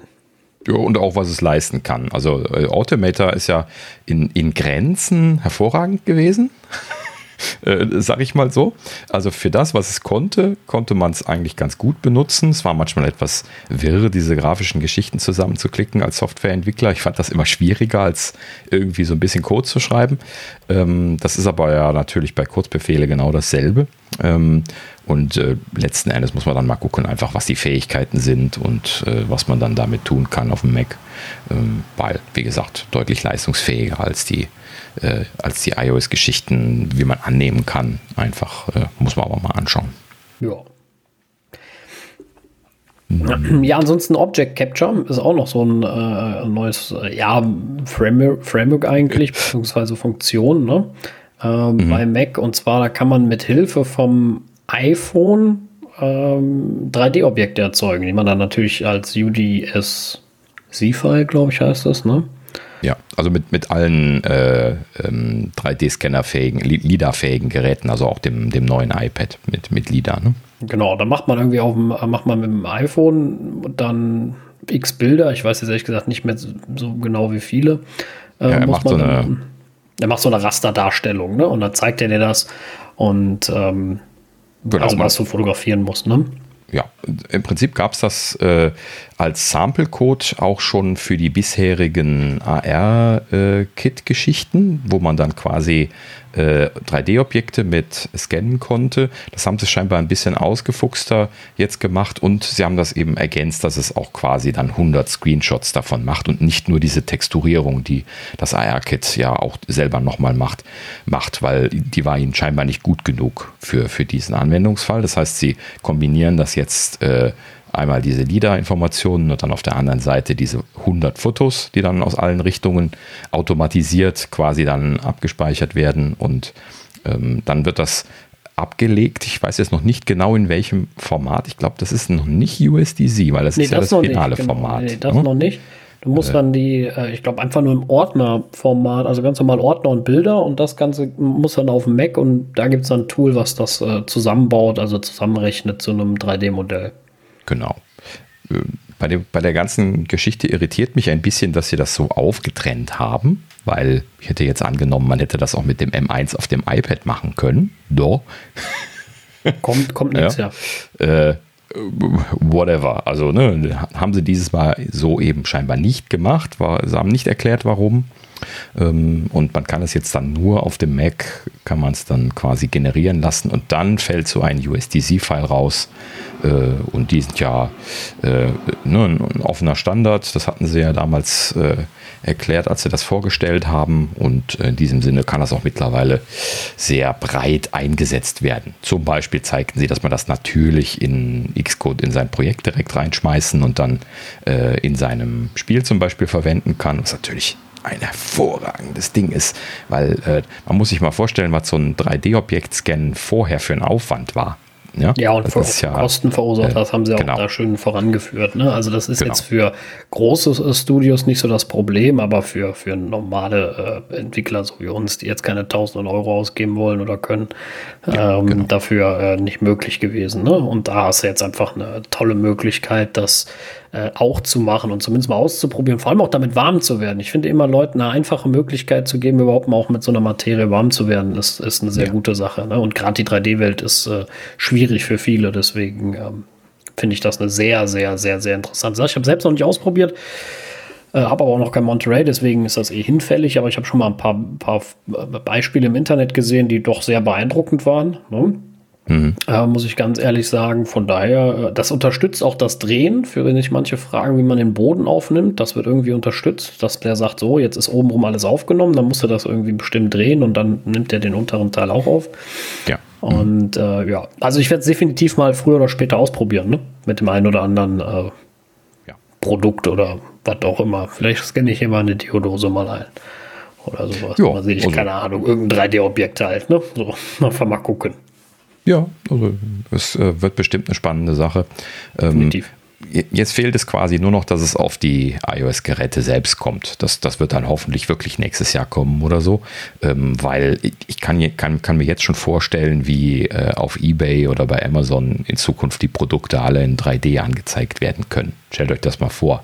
Ja, das, das wird ubiquitous in Zukunft. Ja, das muss man sich mal verinnerlichen, wie, äh, was für einen enormen Schritt das plötzlich macht. Das, also das könnte in der Tat passieren, ja. Also das, wenn sie das sehr konsumerfreundlich machen und noch eine API bereitstellen für Entwickler, also für das zum Beispiel eBay das überhaupt anbietet, ne? Ja. Äh, genau. und so, dann kann ich mir das auch sehr gut vorstellen, ja. Weil allgemein finde ich, gibt es jetzt viel zu wenig im Moment bisher. Aber es liegt halt auch daran, dass das auch teuer sehr schwierig und sowas ist oder schwer dran zu kommen. Genau. Ja. Also ich glaube auch, das ist ein, ist ein hoffentlich ein Gamechanger. Richtig, genau. Sehr schön. Ja, was auch äh, also nicht hoffentlich, was auch ein Gamechanger irgendwo ist. Und endlich mal da ist Testflight, kommt endlich auf den Mac. Ja, nachdem ich zwar, also, glaube ich, 800 Mal in diesem Podcast gesagt habe, ich glaube, sie haben das eigentlich letztes Jahr schon gesagt und ich habe es bis heute nicht nochmal nachgehört. Ähm, Echt? Ja, ich habe es immer wieder gesagt, ich könnte schwören, sie hatten das schon mal irgendwo gesagt. äh, haben sie es auf jeden Fall jetzt, weil sie es offiziell angekündigt und es steht auch auf der Website, äh, Testflight wird auf den Mac kommen und äh, mhm. das freut uns natürlich als äh, Entwickler. Finally. Genau, weil jetzt kann man natürlich auch noch mit Backup, äh, Xcode Cloud etc., äh, also mit dem, mit dem Hintergrund, natürlich eine riesen, äh, riesen Sache. Also sehr, sehr interessant. Ich bin mal gespannt. Ich meine, selber ja, habe ich noch nicht riesig viel Max-App geschrieben, ähm, aber äh, trotzdem finde ich es eine coole Sache. Ja. Vor, vor, allem, wenn man hier Catalyst oder sowas sagt, äh, brauche ich mal, will ich mal oder so, oder dann ja, geht das. Oder auch äh, auch iOS-Apps, ähm, die äh, jetzt auf dem M1 dann ja nativ laufen, kann man jetzt auch damit installieren. Ne? Genau. Sehr, noch dazu gesagt. Also ein sehr, sehr cooles Feature. Ergänzt, mhm. sage ich mal, das Ganze sehr gut. Ja, genau. Ne? Richtig. Gut, jetzt haben wir, jetzt haben wir ja doppelt Universal Control. Das werden wir jetzt nicht nochmal erklären. Ja, gut. Haben wir Aber eben schon hatten wir ja schon. Ähm, ja, Live-Text. Ähm, ist das dasselbe wie bei, bei, bei äh, Sachen's. Äh, also bei den Fotos. Ähm, ich habe es nämlich jetzt nicht geprüft. Also ich schätze mal, es wird ähnlich sein. Die Fotos-App wird das können, ne? wie, wie in iOS und iPadOS auch, dass man Text auf Bildern erkennt. Und Allgemeinbilder, äh, habe ich gemerkt, werden Texte erkannt. Das ist nämlich nicht nur eine Fotos-App, das ist auch im Safari. Ist mir aufgefallen, du kannst auch im Safari in einem Bild einen Text markieren. Echt? Ja. Oh, das habe ich ausprobiert gar nicht auf die Idee gekommen bisher. Nee, ich auch, das ist mir, ist mir passiert, ich wollte das Bild eigentlich kopieren. Und dann hat der Affe hat dann den Text markiert. Das fand ich gar nicht so witzig, aber. mhm. äh, ja, das ist ja auch wahrscheinlich ein Systemfeature. Genau. Das kann man dann mit PDFs machen oder wo auch immer. Images. Ja, also das, äh, das ist schon, schon, schon großartig. Ne? Auch diese ist mir jetzt nochmal in, in den Kopf gekommen, dieses war jetzt ein blöd, also was ist ein, ein, natürlich so ein perfektes Beispiel für sie, wo sie das Whiteboard abfotografiert haben und dann aus der Kamera-App das rauskopiert, aber das ist eigentlich total genial. Das ist eigentlich ja. total mhm. großartig. Ja. Mhm, genau. Und du willst jetzt einmal einen Brief schicken. Jetzt kannst du einem den Text das Bild schicken oder so, aber du kannst ihm auch wirklich den Text schicken. Ne? Oder den Text nochmal kopieren und in ein, Pages-Dokument oder sowas. Ne? Also das ist schon ein sehr großartiges Feature, dieses Live-Text, äh, was Apple dieses Jahr da an den Tag gelegt hat. Finde ich eine sehr, sehr coole Sache. Und das natürlich dann auch auf dem Mac. Genau. Richtig. Ähm, weiß das jemand garantiert, dass das auf dem Mac auch geht? Weil das höre ich jetzt zum ersten Mal.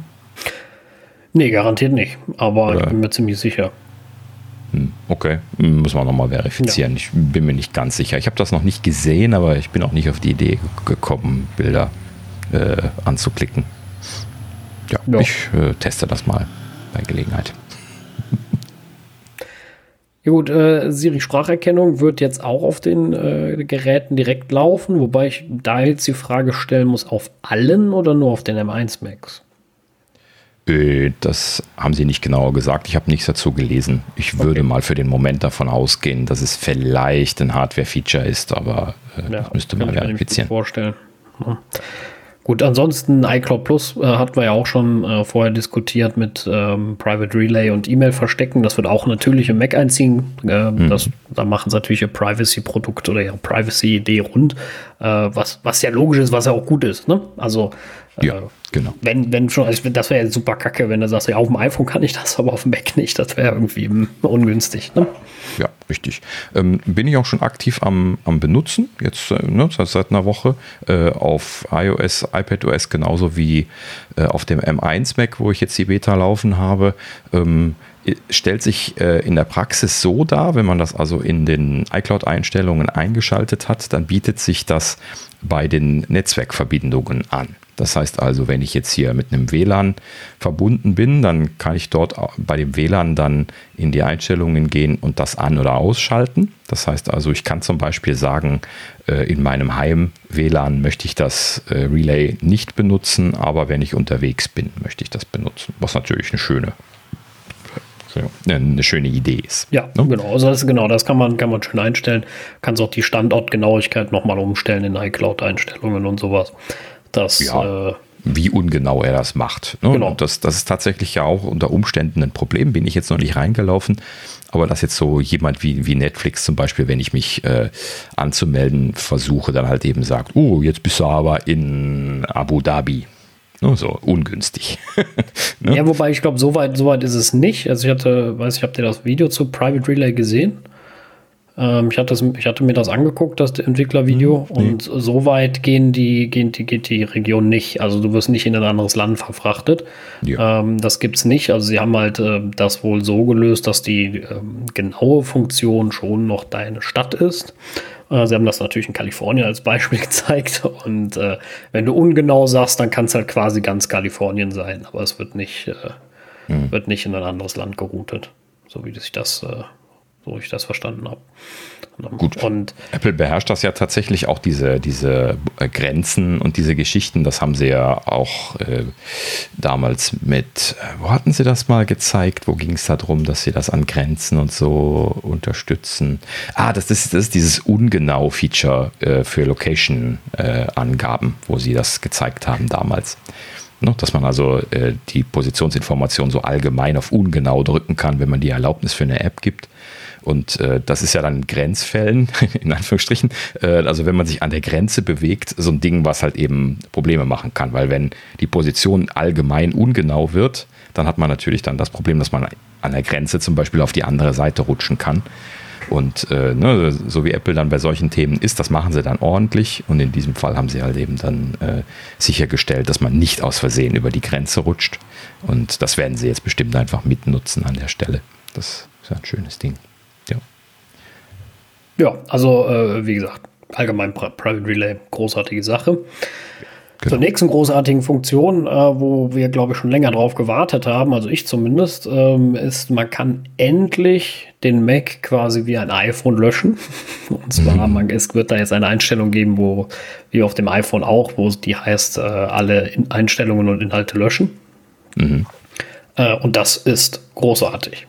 Das finde ich ein tolles Feature. Das finde ich macht das Ganze deutlich einfacher, wenn Leute dir das Ding vielleicht verkaufen wollen oder sowas, ähm, ohne es komplett löschen zu müssen, also das ganze Betriebssystem runter oder neu zu installieren und vor allem auch an sowas zu denken, gerade bei den Up T2 Macs, dass man meinen äh, Mac suchen und sowas deaktiviert, ne? mhm. dass du den nicht gesperrt verkaufst oder sowas. Das finde ich schon eine großartige, großartige Hast du da Sache.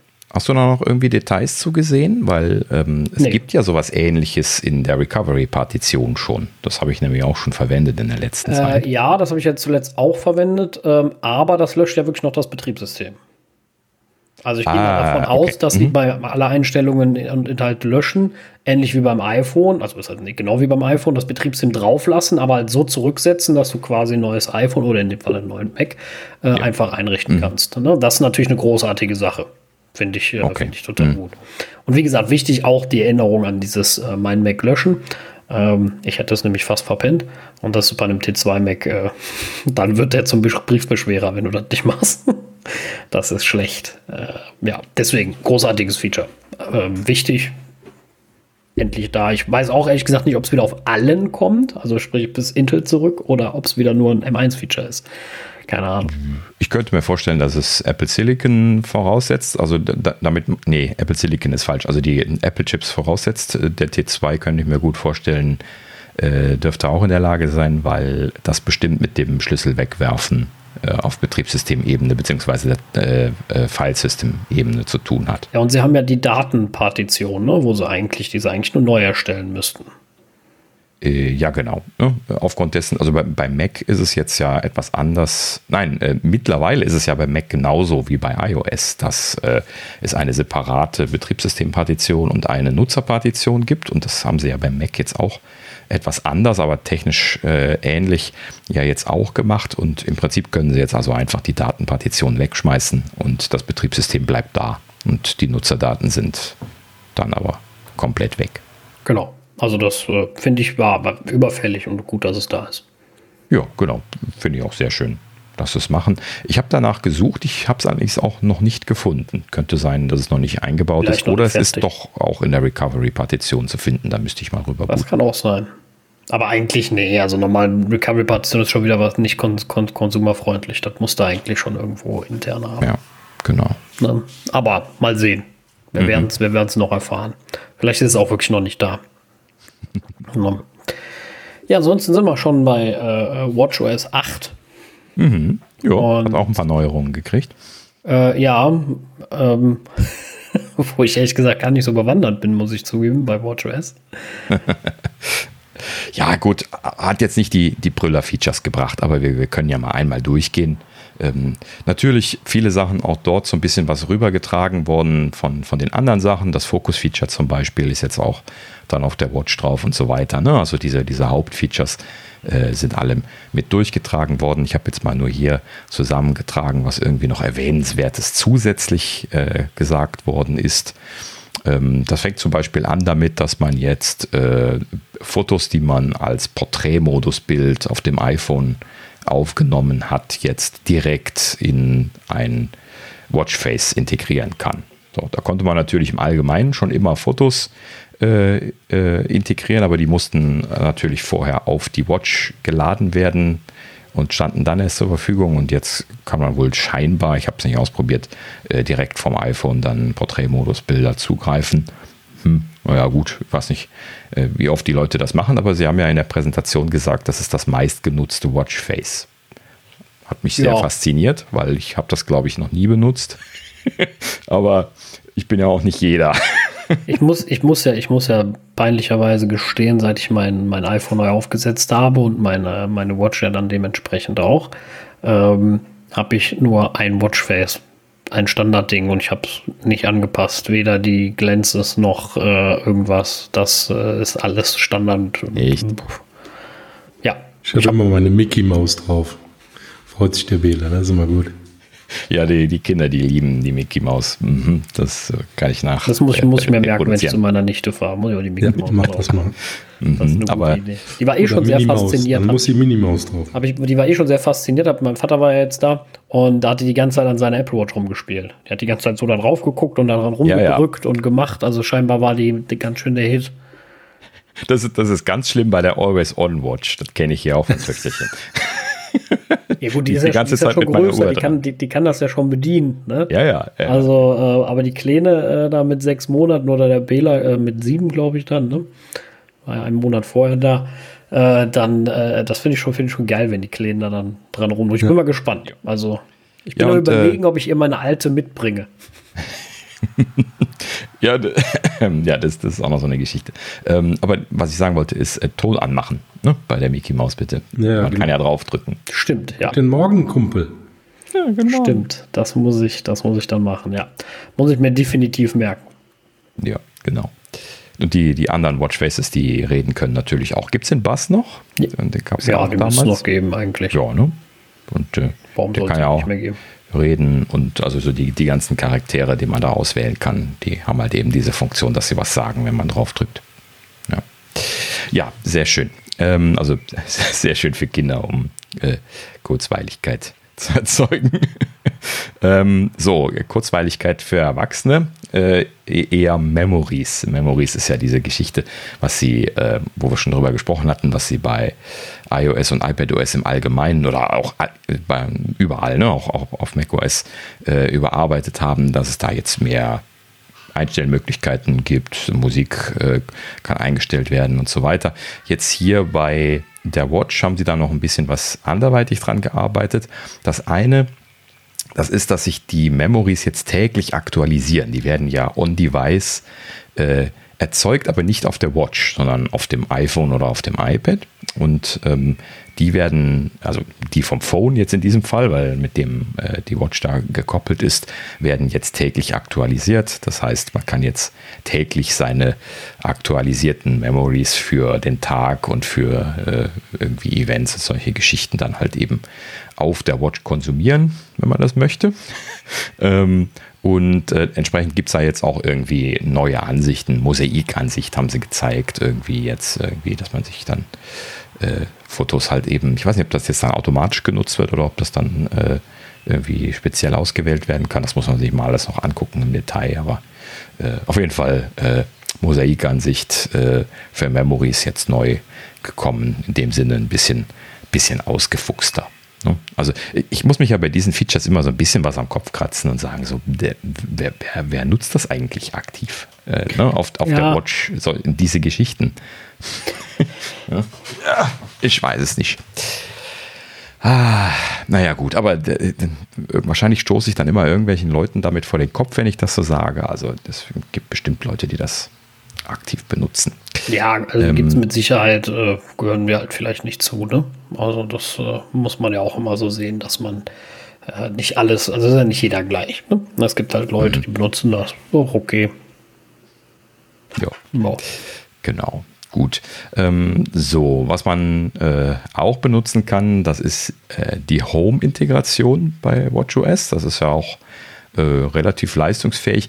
Mir persönlich ist das bisher auch immer zu viel Vobelei gewesen. Also irgendwie so die, die richtige Szene oder die, die, das richtige Device zu finden und auszulösen. Da bist du ja immer pop, pop, pop, so am, am Durchscrollen, gerade wenn du viele Sachen hast, so wie ich äh, finde ich eher, eher bisher unglücklich gelöst. Da haben sie jetzt scheinbar ein bisschen was dran gearbeitet, dass sich das etwas mehr äh, anbietet und, und praktischer macht. Unter anderem wurde erwähnt, dass es jetzt äh, Smart Home Suggestions gibt. Das heißt also zum Beispiel, wenn jetzt irgendwie hier ähm, die Tür klingelt, es gibt ja alles äh, HomeKit integrierte äh, Geschichten in der Richtung mittlerweile. Ne? Also äh, wenn, äh, wenn die Tür klingelt, dann wird einem direkt angeboten, die Tür zu entsperren, sodass derjenige dann aufdrücken kann. Ne? Ähm, das gab es so nicht bisher. Das ist natürlich dann auf der Watch auch dann so gewesen, dass du dann so lange gesucht hast, dass du es halt eben einfach nicht gefunden hast, bis derjenige wieder gegangen ist. Da bist du lieber direkt zur Tür gegangen. Das stimmt, ja. Äh, und das ist natürlich eine, eine praktische Geschichte. Nicht, dass äh, wir jetzt dieses Setup hätten. Und ich bin da auch weiterhin ein bisschen kritisch eingestellt, gerade was die, äh, die Tür angeht. Aber naja, gut, so, wer das hat, äh, kann das jetzt so gerne benutzen. Muss natürlich dann auch äh, Klingel und äh, Türschloss dann entsprechend automatisiert sein, aber das war nur ein Beispiel. Hm. Ich wüsste jetzt allerdings nicht, was sonst noch irgendwie so äh, angeboten werden kann, sinnvoll. Wie gesagt, ja. wir haben keine weiteren Beispiele gemacht. Ja, pff, weiß ich auch nicht. Also, nichts ein. mhm. Äh, so, dann, äh, was es auch neu gibt, äh, nur auf der Watch jetzt wohl gemerkt, das ist ein dedizierter Kameraraum, wo man also alle seine Sicherheitskameras zusammengefasst findet. Äh, ich glaube, das ist auch wieder dem Finden geschuldet. Ja, man geht einfach in die Home-App auf der Watch, geht dann da auf Kameras und hat halt eben dann alle Kameras untereinander, was natürlich deutlich schneller geht, als jetzt den Raum erst auszuwählen und dann äh, durch den Raum durchzuseppen, bis man dann irgendwann die Kamera findet. So, ja. Das ist eine schöne Sache. Also. mal, mal sehen. Also allgemein finde ich Kamera auf dem Display, aber gut. Kann man machen, aber ein bisschen, bisschen klein alles, ne? Es wäre doch schön, wenn es klingelt, so, ja. dass sofort die Kamera an der Haustür angeht. Ja, siehst, genau. Wer ist da? Ob das jetzt bei Smart Home Suggestions auch funktioniert äh, cool. an der Stelle, das müsste man dann mal ausprobieren. Also ich denke, ich denke mal in die Richtung. Der Apple TV kann das auch schon seit letztem Jahr. Wenn einer klingelt an der Tür, dann ja, kommt dann irgendwie das Bild rein. An, ne? Und äh, ne? also das sind ja, ja auch Sachen, die, tut mir leid, als Smart Home können muss. Ne? Also leider ist ansonsten überhaupt nichts bei HomeKit gekommen, dass es mal intelligenter würde. Das mhm. fand ich sehr, sehr, sehr, sehr schade. Ich fand die, als die Bezeichnung HomeOS irgendwo gerumort wurde, äh, sehr interessant äh, und habe sehr stark gehofft, dass da was passiert, aber es ist ja leider gar nichts passiert, außer dass diese dösigen Meta-Sachen reinkamen, aber das hilft mir ja nichts, ansonsten kriegst du dein Haus hier, ehrlich gesagt, immer noch nicht ordentlich intelligent und das finde ich schade, weil HomeKit hat einfach kein Gedächtnis und das ist ein Riesenproblem. Du kannst dir Zustände nicht merken und damit kannst du es eigentlich vergessen. Ein bisschen. Also komplexe Sachen zumindest kannst du sehr stark vergessen und das finde ich schade. Sehr schade sogar. Ja, richtig. Na. Kann man sich nur wünschen, dass sie da noch dran arbeiten werden. Ja, vor allem, weil es andere können. Das ist ja das Traurige. Ja, genau. Gut, ähm, so weiter im Text. Home, Home, Home. Ähm, ah ja, genau. Äh, Szenenauswahl ist natürlich auch so eine Sache. Kleiner Bildschirm ähm, wird jetzt vorsortiert nach Tageszeit. Zum Glück haben sie da nicht Siri-Intelligenz gemacht. das war, war ich ein bisschen was erleichtert, weil das hilft meistens nicht irgendwie wirklich weiter. Zumindest bei meinem unkoordinierten Tagesablauf, den ich hier so in der Regel habe. Ähm, und es ist aber, wird also jetzt äh, tageszeitabhängig werden die Szenen jetzt nach oben gezogen, wenn sie also, äh, wenn, wenn man abends dann verstärkt im Wohnzimmer sitzt und seine ähm, äh, hier jetzt seine, seine Wohnzimmerszenen triggert und tagsüber eher im Arbeitszimmer oder sonst wo, ähm, dann, dann äh, äh kann man das jetzt dann äh, sinnvoll ähm, ja, nicht immer suchen müssen und dann äh, weniger Scrollaufwand letzten Endes. Gut, sind halt eben so Sachen. Äh, letzten Endes bin ich dann eher meistens zum Phone gegangen, was ich dann, oder habe zum Phone gegriffen, was ich dann sowieso zum Beispiel auf der Couch eh meistens neben mir liegen habe. Und da kann man ja dann auch über das Schnellwahlmenü äh, die häufig genutzten Sachen auswählen oder halt eben dann auch schnell in die Home-App gehen. Ähm, fand ich immer schneller, als das auf der Watch durchzusuchen, ehrlich gesagt. Ne? Aber gut, ja. muss man jetzt mal gucken, ob das vielleicht ein bisschen besser geworden ist dadurch. Gut, so. Ähm, ähm, ähm, ähm, Szenen, Status. Ah ja, genau. Ähm, Statusanzeige gibt es noch eine Neuerung. Und zwar die Statusanzeigen, die man jetzt von iOS und iPadOS ähm, und auch vom, vom Mac äh, jetzt äh, in der letzten Zeit schon äh, gesehen hat, nämlich diese Zusammenfassungen ne, im Raum ist die Temperatur von bis und äh, äh, die folgenden Batterien sind fast leer und äh, da gibt es also dann so eine, so eine Reihe von grafischen Elementen, die dann so viele Sachen zusammenfassen, äh, damit man sowas wie äh, Temperatursensoren und sowas dann halt eben nicht alles einzeln unten in dieser Liste drin haben muss. Ne? was ja per se eine gute Geschichte ist. Und das gab es aber auf äh, der Watch bisher nicht. Und das ist jetzt neu nachgekommen. Haben sie sogar als richtig süßes UI gemacht. Das ist jetzt richtig niedlich, äh, niedlich hübsch geworden. und äh, das, das finde ich ja noch erwähnenswert. Das äh, macht jetzt quasi auch einen, einen besseren Überblick. Äh, schöne Lösung. Hat sich jemand verewigt. Sehr schön geworden. Gut, ähm, so, das war's zum Thema Home. Dann äh, Messages äh, oder allgemein, glaube ich, Diktierthemen wurde, glaube ich, noch was gezeigt. Und zwar ähm, kann man jetzt äh, während dem Diktieren on the fly äh, editieren. Das heißt, mit der Digital Crown kann man jetzt äh, quasi den äh, Einfügepunkt zum Editieren hin und her schieben und dann kann man dort dann an der Stelle äh, Korrekturen machen ähm, und äh, auch zum Beispiel dann eben äh, andere Dinge einsetzen. Es wurde jetzt ein bisschen was besser integriert, diese, diese Diktatlösung. Das ist jetzt nicht mehr so, dass man nur noch entweder diktiert oder skribbelt oder Emojis macht, sondern das ist jetzt quasi so ein All-in-Dialog geworden, wo das alles so ineinander fließend übergeht, was natürlich äh, eine, eine schönere, kompaktere Sache ist, weil man nicht immer hin und her switchen muss. Ich fand das auch sehr nervig bisher, deswegen habe ich es auch sehr selten benutzt, weil ja das deutsche Diktieren äh, leider traditionell nicht so super gut funktioniert und äh, deswegen sehr viel editiert werden muss. Und das äh, widerspricht sich ja dann letzten Endes, wenn ich das auf so einer Watch mache, dann bin ich dann frustriert und gehe dann auch zum, zum Phone. no, ist halt eben dann auch immer irgendwann die Aufgabe an der Stelle.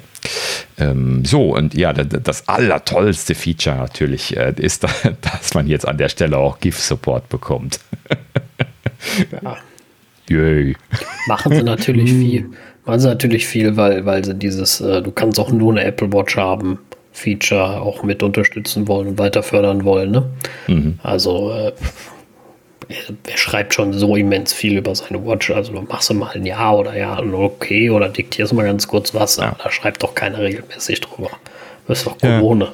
Genau, das ist, das ist genau der Punkt, äh, was ich mir eben auch immer denke. Dafür, aber ich bin auch der Meinung, dafür ist sie gar nicht da und dafür habe ich sie auch nie gekauft. Ich habe sie genau ja, dafür gekauft. Ich kann mal eben kurz antworten, ich äh, krieg's aber mit, wenn einer schreibt. Ich äh, mittlerweile natürlich sehr viel als Fitness-Tracker eigentlich, ne? aber äh, das sind eigentlich ja genau die Punkte. Ne? Ich habe doch nicht gekauft, um dann eine E-Mail zu schreiben. Willst du mich veräppeln? Das macht doch kein Mensch. Ja? Also, da, da, wenn du die ganze Zeit so da hängst ne, und guckst dann so auf die Uhr, da, da fällt dir doch der Arm ab. Ja, richtig. Also das ist nicht realistisch. Also das ist ganz nett, das ist ganz okay. Das ist, wie gesagt, für die Idee im Sinne von, wir machen das jetzt für die Leute, die nur eine Watch haben, aber sonst auch nichts. Ja, genau. Gut, wie gesagt, ich, ich trage ja sowieso das Phone immer sehr nah in der, in der Gegend rum. Ähm, und dann gehe ich halt eben einfach darüber. Äh, aber hat für mich jetzt auch nicht geschadet, wenn es drin war. Ne? Also Nein, für die Leute, die es vielleicht nutzen, von mir aus. Ne? Schaden tut sowieso nicht, aber ähm, ja. Gut. Ja, gut. Ähm, ja, noch ein Feature, was ich nicht auf der nicht, nicht auf der Watch benutzt habe bisher, das ist hier äh, Thema Mindfulness. Ähm, und zwar bisher gab es ja die äh, Atmen-App, war es im Deutschen, glaube ich. Ne? Sie haben es hier Breathe-App ja. genannt. Ähm, und äh, das äh, ja, äh, habe ich damals immer direkt abgeschaltet. Ich wollte mir nicht von der Uhr vor, vorschreiben lassen, wann ich mich entspannen möchte und wann nicht. Ähm, aber ich tue das auch so. Deswegen habe ich da weniger Probleme mit, mich da erinnern lassen zu müssen. Aber für die Leute, die das benutzen möchten, ähm, das Just Ganze wohl. In diesem Moment kommt Atmen hoch. Ah, siehst du, die hat das gehört. Sehr gut. Ähm, ja, also das ganze Thema haben sie ein bisschen ausgebaut. Äh, die Breathe-App äh, heißt jetzt Mindfulness, ist also äh, so ein bisschen generalisiert worden. Äh, dieses Atmen ist ein bisschen hübscher und über hübscher gemacht worden im Prinzip, also einfach ein bisschen was äh, angepasst worden. Äh, und äh, äh Health zeichnet jetzt deine Mindful Minutes auf, also wie viel du dich mindful verhalten hast. So, oh, da bin ich jetzt mal gespannt. Auch anprangern kann. Ja, ja, genau. Ne? Der, der hier, der, du, du, du, keine genau. Mindfulness die letzte Woche. Ja, ja äh, ist natürlich ja. vielleicht auch ein bisschen eine Idee in die Richtung, dass man die Leute ein bisschen äh, motiviert mehr, weil sie vielleicht gemerkt haben, machen nicht so viele oder sowas. Generell eine gute Funktion, ne? möchte mhm. ich ganz klar sagen. Aber ich mache es auch viel zu selten. Ich benutze es leider nicht. Ich habe es mir immer vorgenommen, aber äh, ja.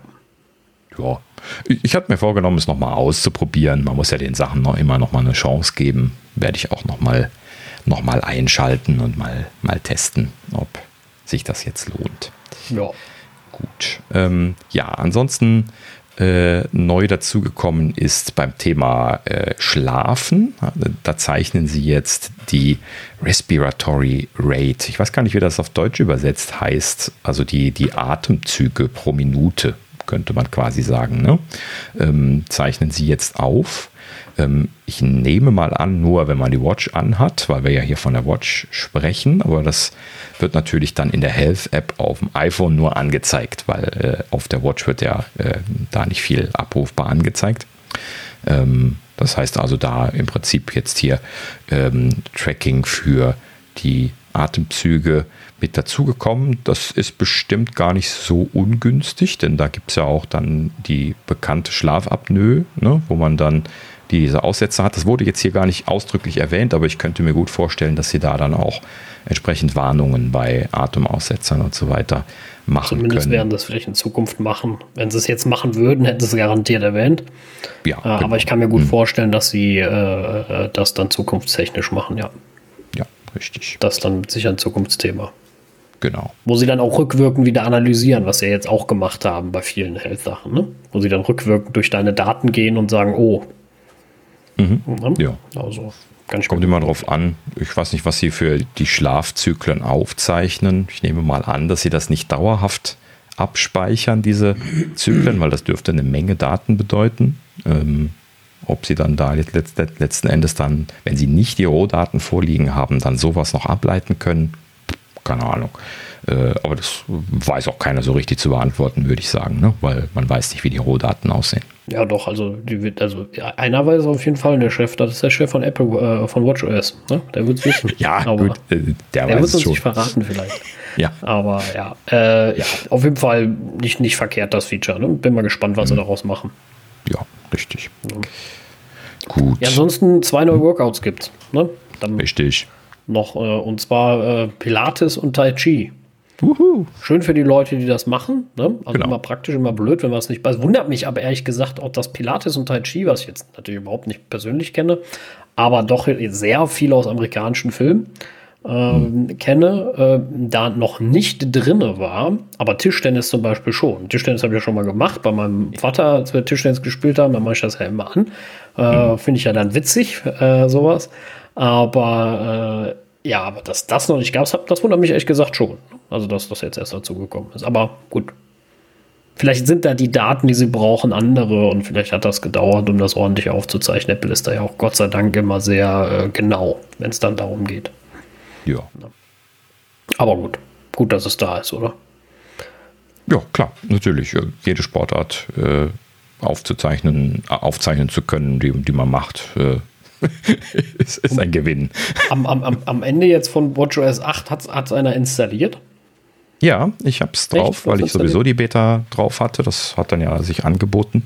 Ähm, ja, also wie gesagt, ich habe noch nicht viel damit rumgespielt. Die äh, iPhone- und iPad-Sachen und auch äh, hier macOS ist spannender gewesen. Da hatte ich mich jetzt mehr darauf konzentriert. Ähm, aber ja, oh. werde ich mir noch ein bisschen anschauen. So auf den ersten Blick ist nichts besonders auffällig gewesen und äh, hatte eben mal schnell. technisch oder so. Die ist halt eben wie immer bei den Betas nicht so gut. Okay. Ja, ja gut, ich habe die 7.5 noch drauf als Beta, aber ich glaube das Profil nicht mehr, befürchte ich. Ähm, das heißt, ich sollte da auch mal überlegen, was ich jetzt mache. In welche jo. Richtung ich gehe, wahrscheinlich dann auch auf 8. Einfach, dann ist Ruhe. Mhm. Guck mal, es gibt eine Schlafen-App, das wusste ich auch noch nicht. Ah doch, doch, die kenne ich, Entschuldigung. Und, sie, und traurigerweise erzählt sie mir, dass ich in der letzten Zeit weniger schlafe. Oh oh. Das Sascha, was machst du? Ja, ich, ich finde das, find das komisch. Also. Du sollst mehr schlafen, nicht weniger. Weißt, weißt, weißt du, was der Witz ist?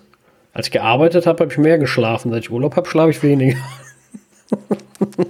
das ist schon komisch. Irgendwann mache ich hier falsch. Mhm. Nee, das, ähm, das liegt daran, fällt mir gerade ein, ich hatte die letzten zwei Tage nicht mehr an. Und das reißt natürlich den, ah. die Daten total nach unten.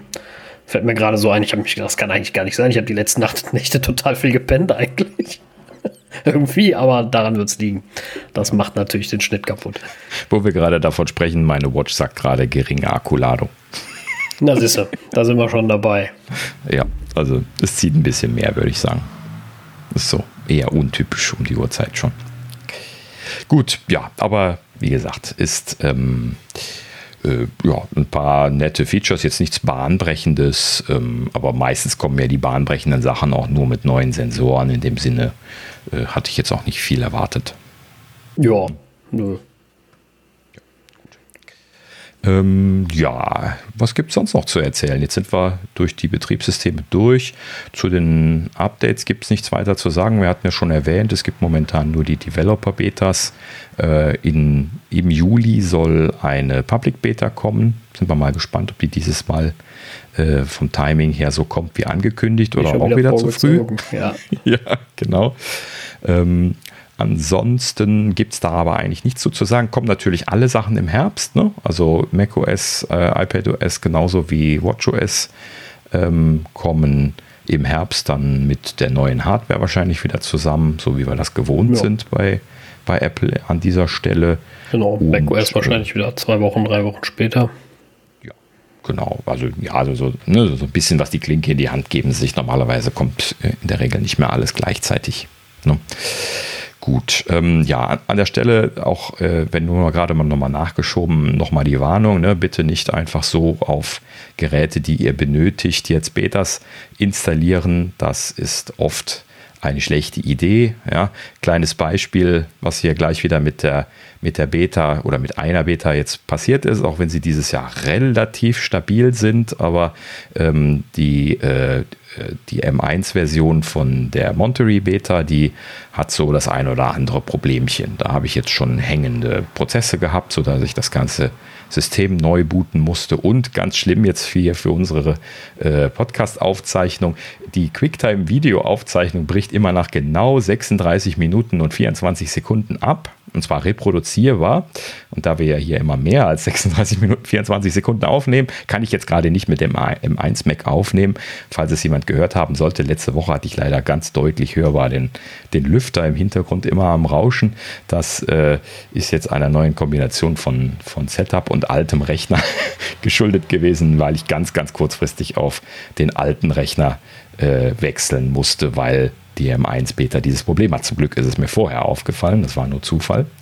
Und ähm, äh, ja, ne, also das, das sind dann genauso Sachen. Ne, niemals äh, auf Systemen, wo ihr euch darauf verlassen müsst, Updates machen oder halt eben zumindest ein Backup-Gerät zur Verfügung stehen haben, so wie ich das jetzt hier hatte. Ich habe das dann halt eben jetzt auf meinem privaten Hauptgerät installiert, damit ich es auch dann mal äh, ausgiebiger teste, weil ansonsten benutze ich es halt eben nicht viel. Ähm, und das setzt halt eben dann voraus, dass ich zur Not ein Backup-Gerät habe. Ich habe jetzt hier das Glück, dass ich mein altes 15 Zoll MacBook Pro noch habe und äh, ich halt eben da jetzt dann drauf zurückgreifen kann. Äh, ist dann nur für den Podcast ein bisschen unglücklich gewesen, weil halt eben dann das Lüftergerausche äh, in Kombination mit neuem Setup dann alles ein bisschen kompliziert war. Ich hoffe, das ist jetzt besser. Wenn ich ganz still bin, dann hört man es im Hintergrund, glaube ich, immer noch rauschen. Aber ich hoffe, dass dieses Mal die allgemeine Rauschunterdrückung das äh, rausgezogen bekommt. Gut. Ja. Ähm, so. Ansonsten eine ja. wichtige Sache noch, ähm, und zwar Apple hat äh, iOS 12.5.4 ähm, veröffentlicht als mhm. Sicherheitsupdate, was äh, sehr wichtig ist, äh, bitte zu installieren. Da wollten wir nochmal darauf hinweisen, dass es ja so ein bisschen ruhig, wie sowas manchmal ähm, veröffentlicht wird und äh, gerade bei den älteren Geräten, wenn ich sowieso keine Updates mehr kriege, guckt man gerne auch mal nicht mehr nach. Deswegen äh, da nochmal der Hinweis, es gibt ein, ähm, gibt ein Sicherheitsupdate und für iOS 12, für alle, die noch auf den, dem, dem Betriebssystem sind, dass, äh, ja, dass, äh, dass ihr das installiert. Ne? Weil das ist wichtig. Sicherheitslücken bitte immer zeitnah. Also wenn ihr das hier hört, eigentlich noch warten, bis wir fertig sind und dann dann bitte installieren. ja, genau. Richtig. Gut. Ja, ähm, dann, dann sind wir jetzt auch genau mit dem, mit dem Satz dann beim, beim Ende angekommen. Sind wir jetzt ein bisschen, bisschen schneller durchgekommen, aber nach dem Drei-Stunden-Kracher äh, letzte Woche äh, tut es vielleicht auch mal ganz gut, nur mal ein bisschen was mehr als anderthalb Stunden zu haben. Äh, in dem Sinne machen wir dann jetzt hier mit unserer WWDC-Direktberichterstattung Feierabend und nächste Woche gibt es dann wieder eine ganz normale Folge und äh, mit Gerüchten und allem drum und dran und äh, genau. setzen dann quasi das normale Programm fort. Hm? Ja. Okay. Ja, dann äh, wie üblich, äh, vielen Dank fürs äh, Zuhören, Zuschauen. Ja, liked uns, folgt uns, installiert eine Third-Party-Podcasting-App. Äh, ich, ich, sehe deutlich Third-Party-Podcasting-Apps äh, auftauchen. Also vielen herzlichen Dank für eure, äh, für eure Aktionen dort an der Stelle dann auch jetzt äh, andere Anbieter zu unterstützen. Finde ich sehr großartig. Äh, vor allen Dingen auch, weil äh, Apple Podcasts weiterhin eine ne Menge Spaß, in Anführungsstrichen, also Probleme macht. Letztes Mal habe ich sofort bei Veröffentlichung von der Folge dann auf Speichern gedrückt, was ich ja letztes Mal mal oder vorletztes Mal erzählt hatte, dass das irgendwie scheinbar dann das, das Pushen auslöst. Und dieses Mal ist die Folge dann auch sofort gekommen. Das heißt, man konnte sie sofort sehen. Äh, die Pushes sind allerdings erst später gekommen. Das konnte ich dann selber nicht mehr, nicht mehr sehen, weil es sie ja schon aktualisiert hatte. Aber auch da äh, wir arbeiten aktuell dran, dass das zumindest seamlessly bei euch durchkommt für die Leute, die Podcasts weiterhin noch benutzen, was ja natürlich auch immer noch der, der Großteil der, der Hörer ist. Aber gut, so, ich, ich schweife ab. Also vielen Dank fürs Zuhören, Zuschauen. Äh, wie gesagt, nächste Woche wieder ein normales Programm und bis dahin sagen wir auf Wiedersehen. Ja, auf Wiedersehen. Vielen Dank fürs Zuhören. Bis nächste Woche. Ja, auch von mir äh, schön, dass ihr zugehört habt. Ähm, wir werden jetzt uns noch äh, dem Fußball vergnügen oder mit mhm. Fußball vergnügen und äh, drücken natürlich äh, unserer Nationalmannschaft die Daumen. Äh, dass das äh, was wird, wird schwierig. Gegen Frankreich bin ich ganz und ehrlich. Ähm, spannend, ich hoffe, Spiel. es wird spannend, aber ja, von daher ähm, ja, machen wir das jetzt erstmal. Machen dann den Schluss. Vielen Dank von mir. Macht's gut. Ciao, ciao.